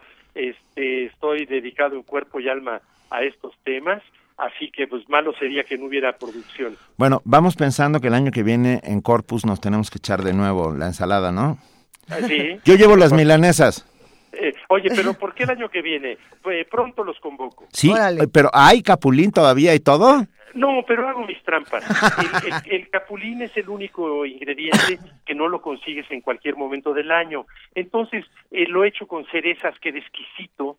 Lo he hecho con unas ciruelas rojas muy dulces, cortadas en cuadritos. Este, vamos a, a ver que no se prolongue tanto. Venga. Gracias, José Turriaga. Nosotros nos despedimos y después de lo siguiente vamos a estar regalando estos libros de gastronomía, así que quédense con nosotros. Te mandamos un gran abrazo. Igual a ustedes con mucho cariño. Gra- Hasta gra- luego. Gracias, José Iturriaga. Primer movimiento. Donde todos rugen, el puma ronronea.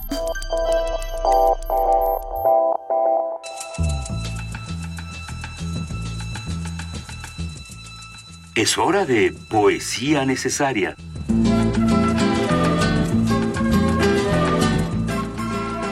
Llegó el momento de poesía necesaria y tenemos una sorpresa especial para uno de nuestros amigos de Primer Movimiento, uno de nuestros colaboradores. Este, Alejandro Massa es un joven poeta que está aquí, que trabaja con nosotros y que está haciendo su servicio social en primer movimiento, pero es poeta y es un buen poeta. Entonces, hoy tenemos dos poemas breves de Alejandro Massa, eh, los ponemos a su consideración, eh, vamos a, a recapturarlos para subirlos a nuestra página. Apoyemos la poesía joven, Por supuesto. siempre. Por supuesto, apoyamos la poesía joven. Bueno, pues va.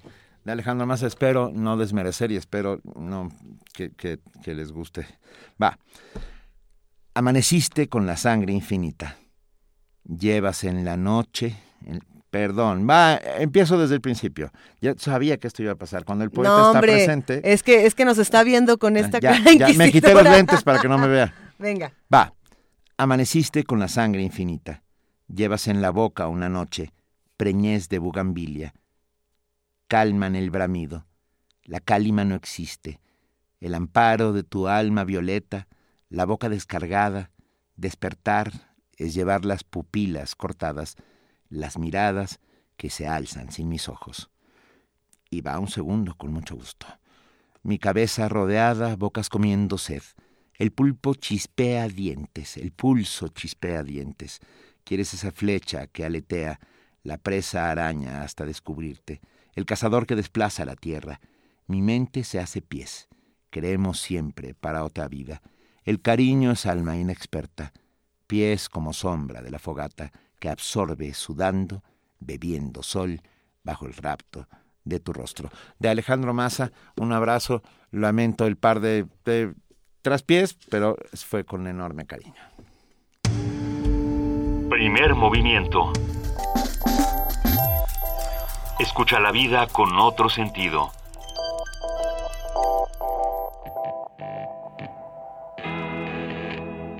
Look in front of you. I'm sure this is the girl, but she's not for you. You're a creep and she's a belle. You think she looks at me?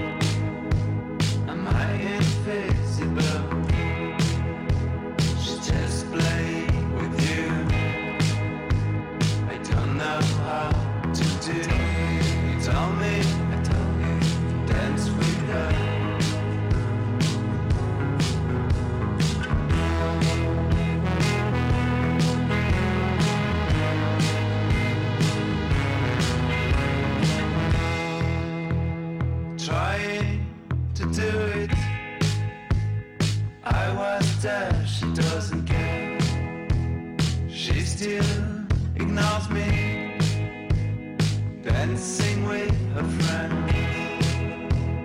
Tell me how to do. Maybe it's over. You thought it was so easy. Sure.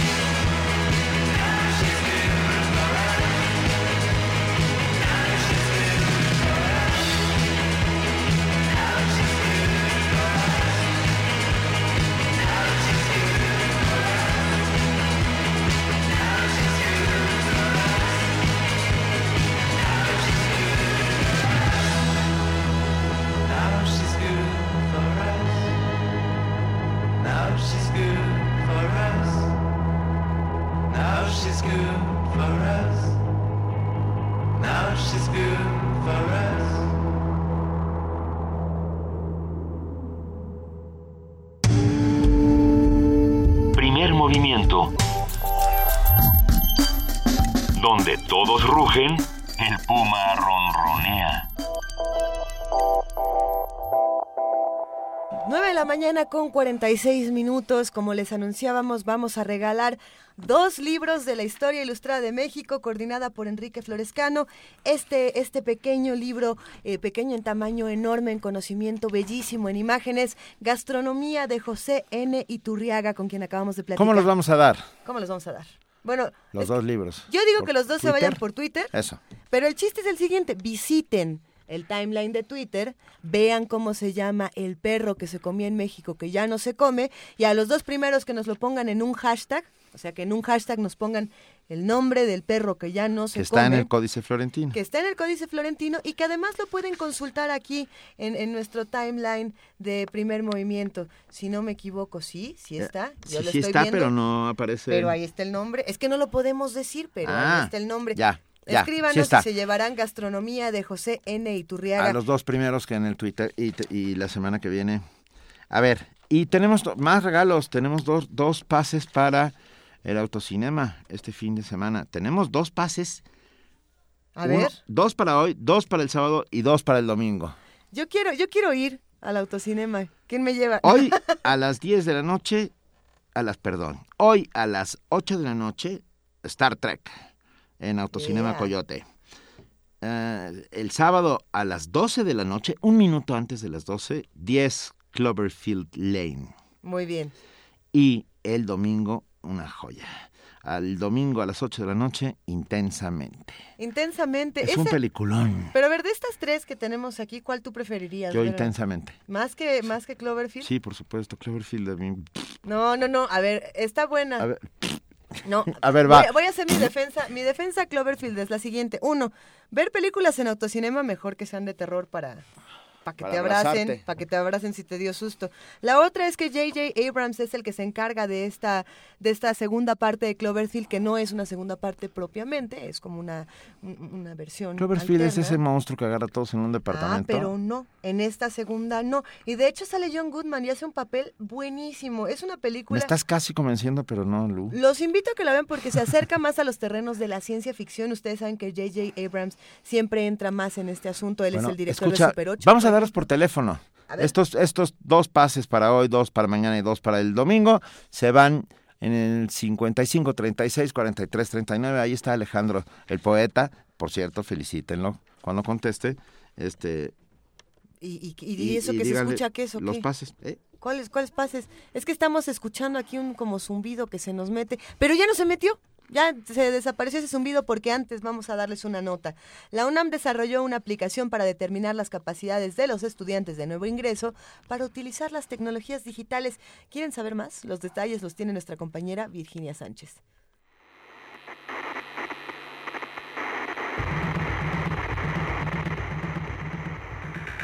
La UNAM desarrolló un instrumento que permite evaluar la habilidad de los estudiantes de nuevo ingreso en el manejo de medios digitales.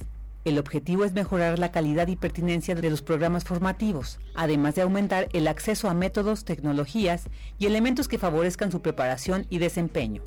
Así lo dijo Marina Kriskowski Lazague, coordinadora de tecnologías para la educación Habitat Puma de la Dirección General de Cómputo y de Tecnologías de Información y Comunicación de la UNAM.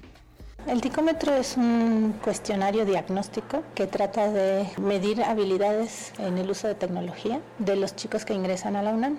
Surgió con ese propósito en 2012 con la intención de tener el perfil de habilidades digitales de los chicos que ingresan a la UNAM. Y ya llevamos cuatro generaciones evaluadas.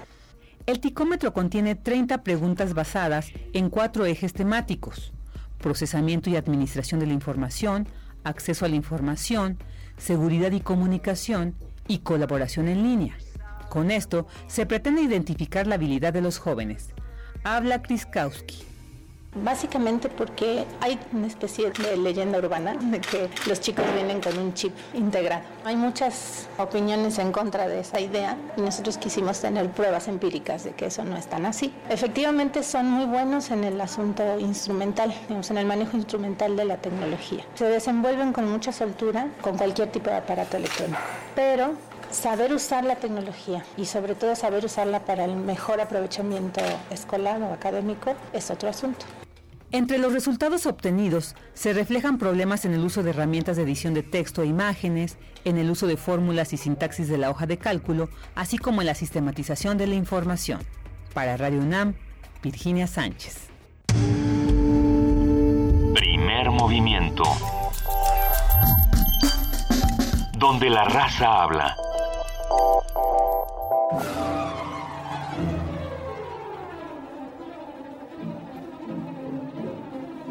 Ay, ahora No, sí se metió Pero no es un abejorro. ¿No? Es la abeja reina. la abeja reina. ¿Qué onda, mi reina? Pero, pero ahora venía vestida de, de payaso asesino según las redes sociales, ¿verdad? Sí. Así vengo hoy. Pero, pero fue tu decisión, Vania, nadie te Sí, obligó. no. ¿Cómo estás, querida Vania Nuche? ¿Qué va a pasar Muy hoy en Radio UNAM? Muy bien, muchísimas gracias. Muy buen día a todos. Hoy en Radio UNAM a través del 860 de AM. No se pierdan el radiodrama El difunto de René de Ovaldía, dirigido por Nancy Cárdenas a las 6 de la tarde. También disfruten La ciudad de oro amurallada de Angelina Muñiz Uberman en La llave, la clave, la nave, el ave del tiempo a las 11 de la noche. Y mañana en nuestros radioteatros ra- ra- ay, perdón, Radioteatro Sabatinos, escuchen Barranca Abajo de Florencio Sánchez y dirigido por Enrique Lizaldi a las 8 de la noche. Hoy por el 96.1 de FM a la una de la tarde. Manténganse bien informados con Prisma RU y quédense a las 3 de la tarde con Gabinete de Curiosidades. Visiten nuestra página de internet www.radiounam.unam.mx y tenemos a los ganadores del, eh, del libro de la mesa del día, Ángel Soto, Ángel Soto y Juan Carlos Yescas. Él es, el, eh, ellos son los ganadores y nos respondieron Tlalchichi, es el perro que se comía. El Tlalchichi. Ya tienen su libro, les daremos indicaciones por mensaje privados. Privado, que tengan todos un excelente fin de semana. Nos vemos. Gracias, Vania. Que te vaya muy bien en el concierto de Ramstein. Ay, sí. Nos vamos a divertir mucho, querida Nucci. Sí, claro que sí. Todos Buen día. los que se van de concierto este fin de semana, recuerden hacerlo con cuidado, recuerden que, que va a estar divertido, pero siempre hay que tener las, me- las mejores medidas de precaución. Dicho esto, todos nos preparamos para el Hell and Heaven o no, o quién sabe, pero vamos a ver No, qué no, va a hay pasar. algunos que nos vamos a ver a los ilusionistas También. del- de los años 20. Y hay otros que se van a ir al autocinema. Y ya lo- está Y bien, así. ¿no? O sea, Va a es estar viernes, bueno, venga. es viernes. Pero ya está aquí con nosotros y lo agradecemos inmensamente, como todos los días, nuestra querida Amalia Fernández, coordinadora de invitados. Buenos días. Hola. Pues la cosa es que cada quien haga lo que le haga más feliz este fin de semana. Estamos de acuerdo. Muy bien, yo buscaré qué con este frío. Yo te llevo, Amalia. No, no, no lo digo. Benito. Ok. Bueno. ¿Qué va a pasar el lunes? la próxima semana? El lunes es lunes de medio ambiente. Vamos a hablar de 10 propuestas urbanas para la construcción de la Ciudad de México y estará con nosotros el Colegio de Urbanistas de México. Y después en nuestra mesa vamos a discutir el nuevo modelo educativo este anunciado por el secretario de Educación Pública Eduardo Nuño. Sí. Vamos a ver este, ah, perdón, perdón.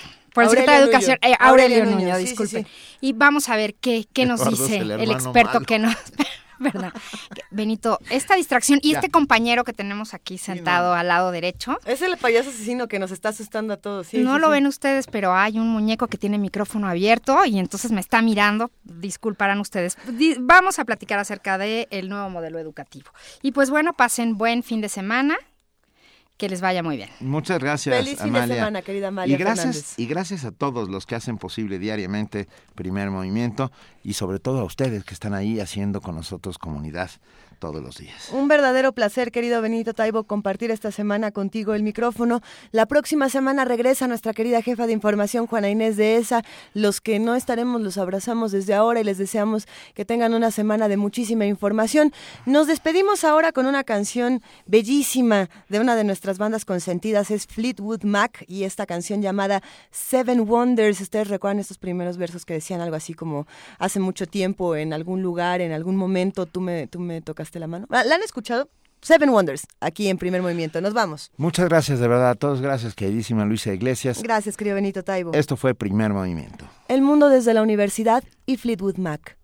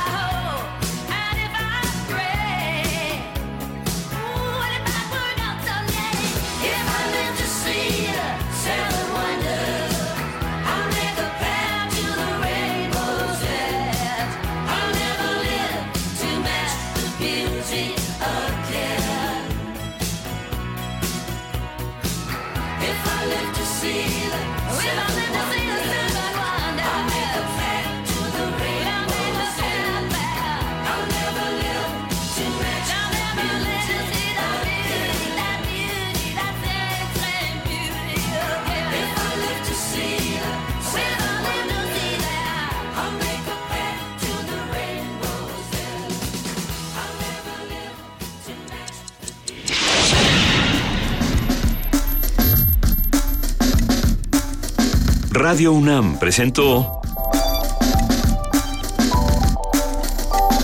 Primer movimiento. El mundo desde la universidad.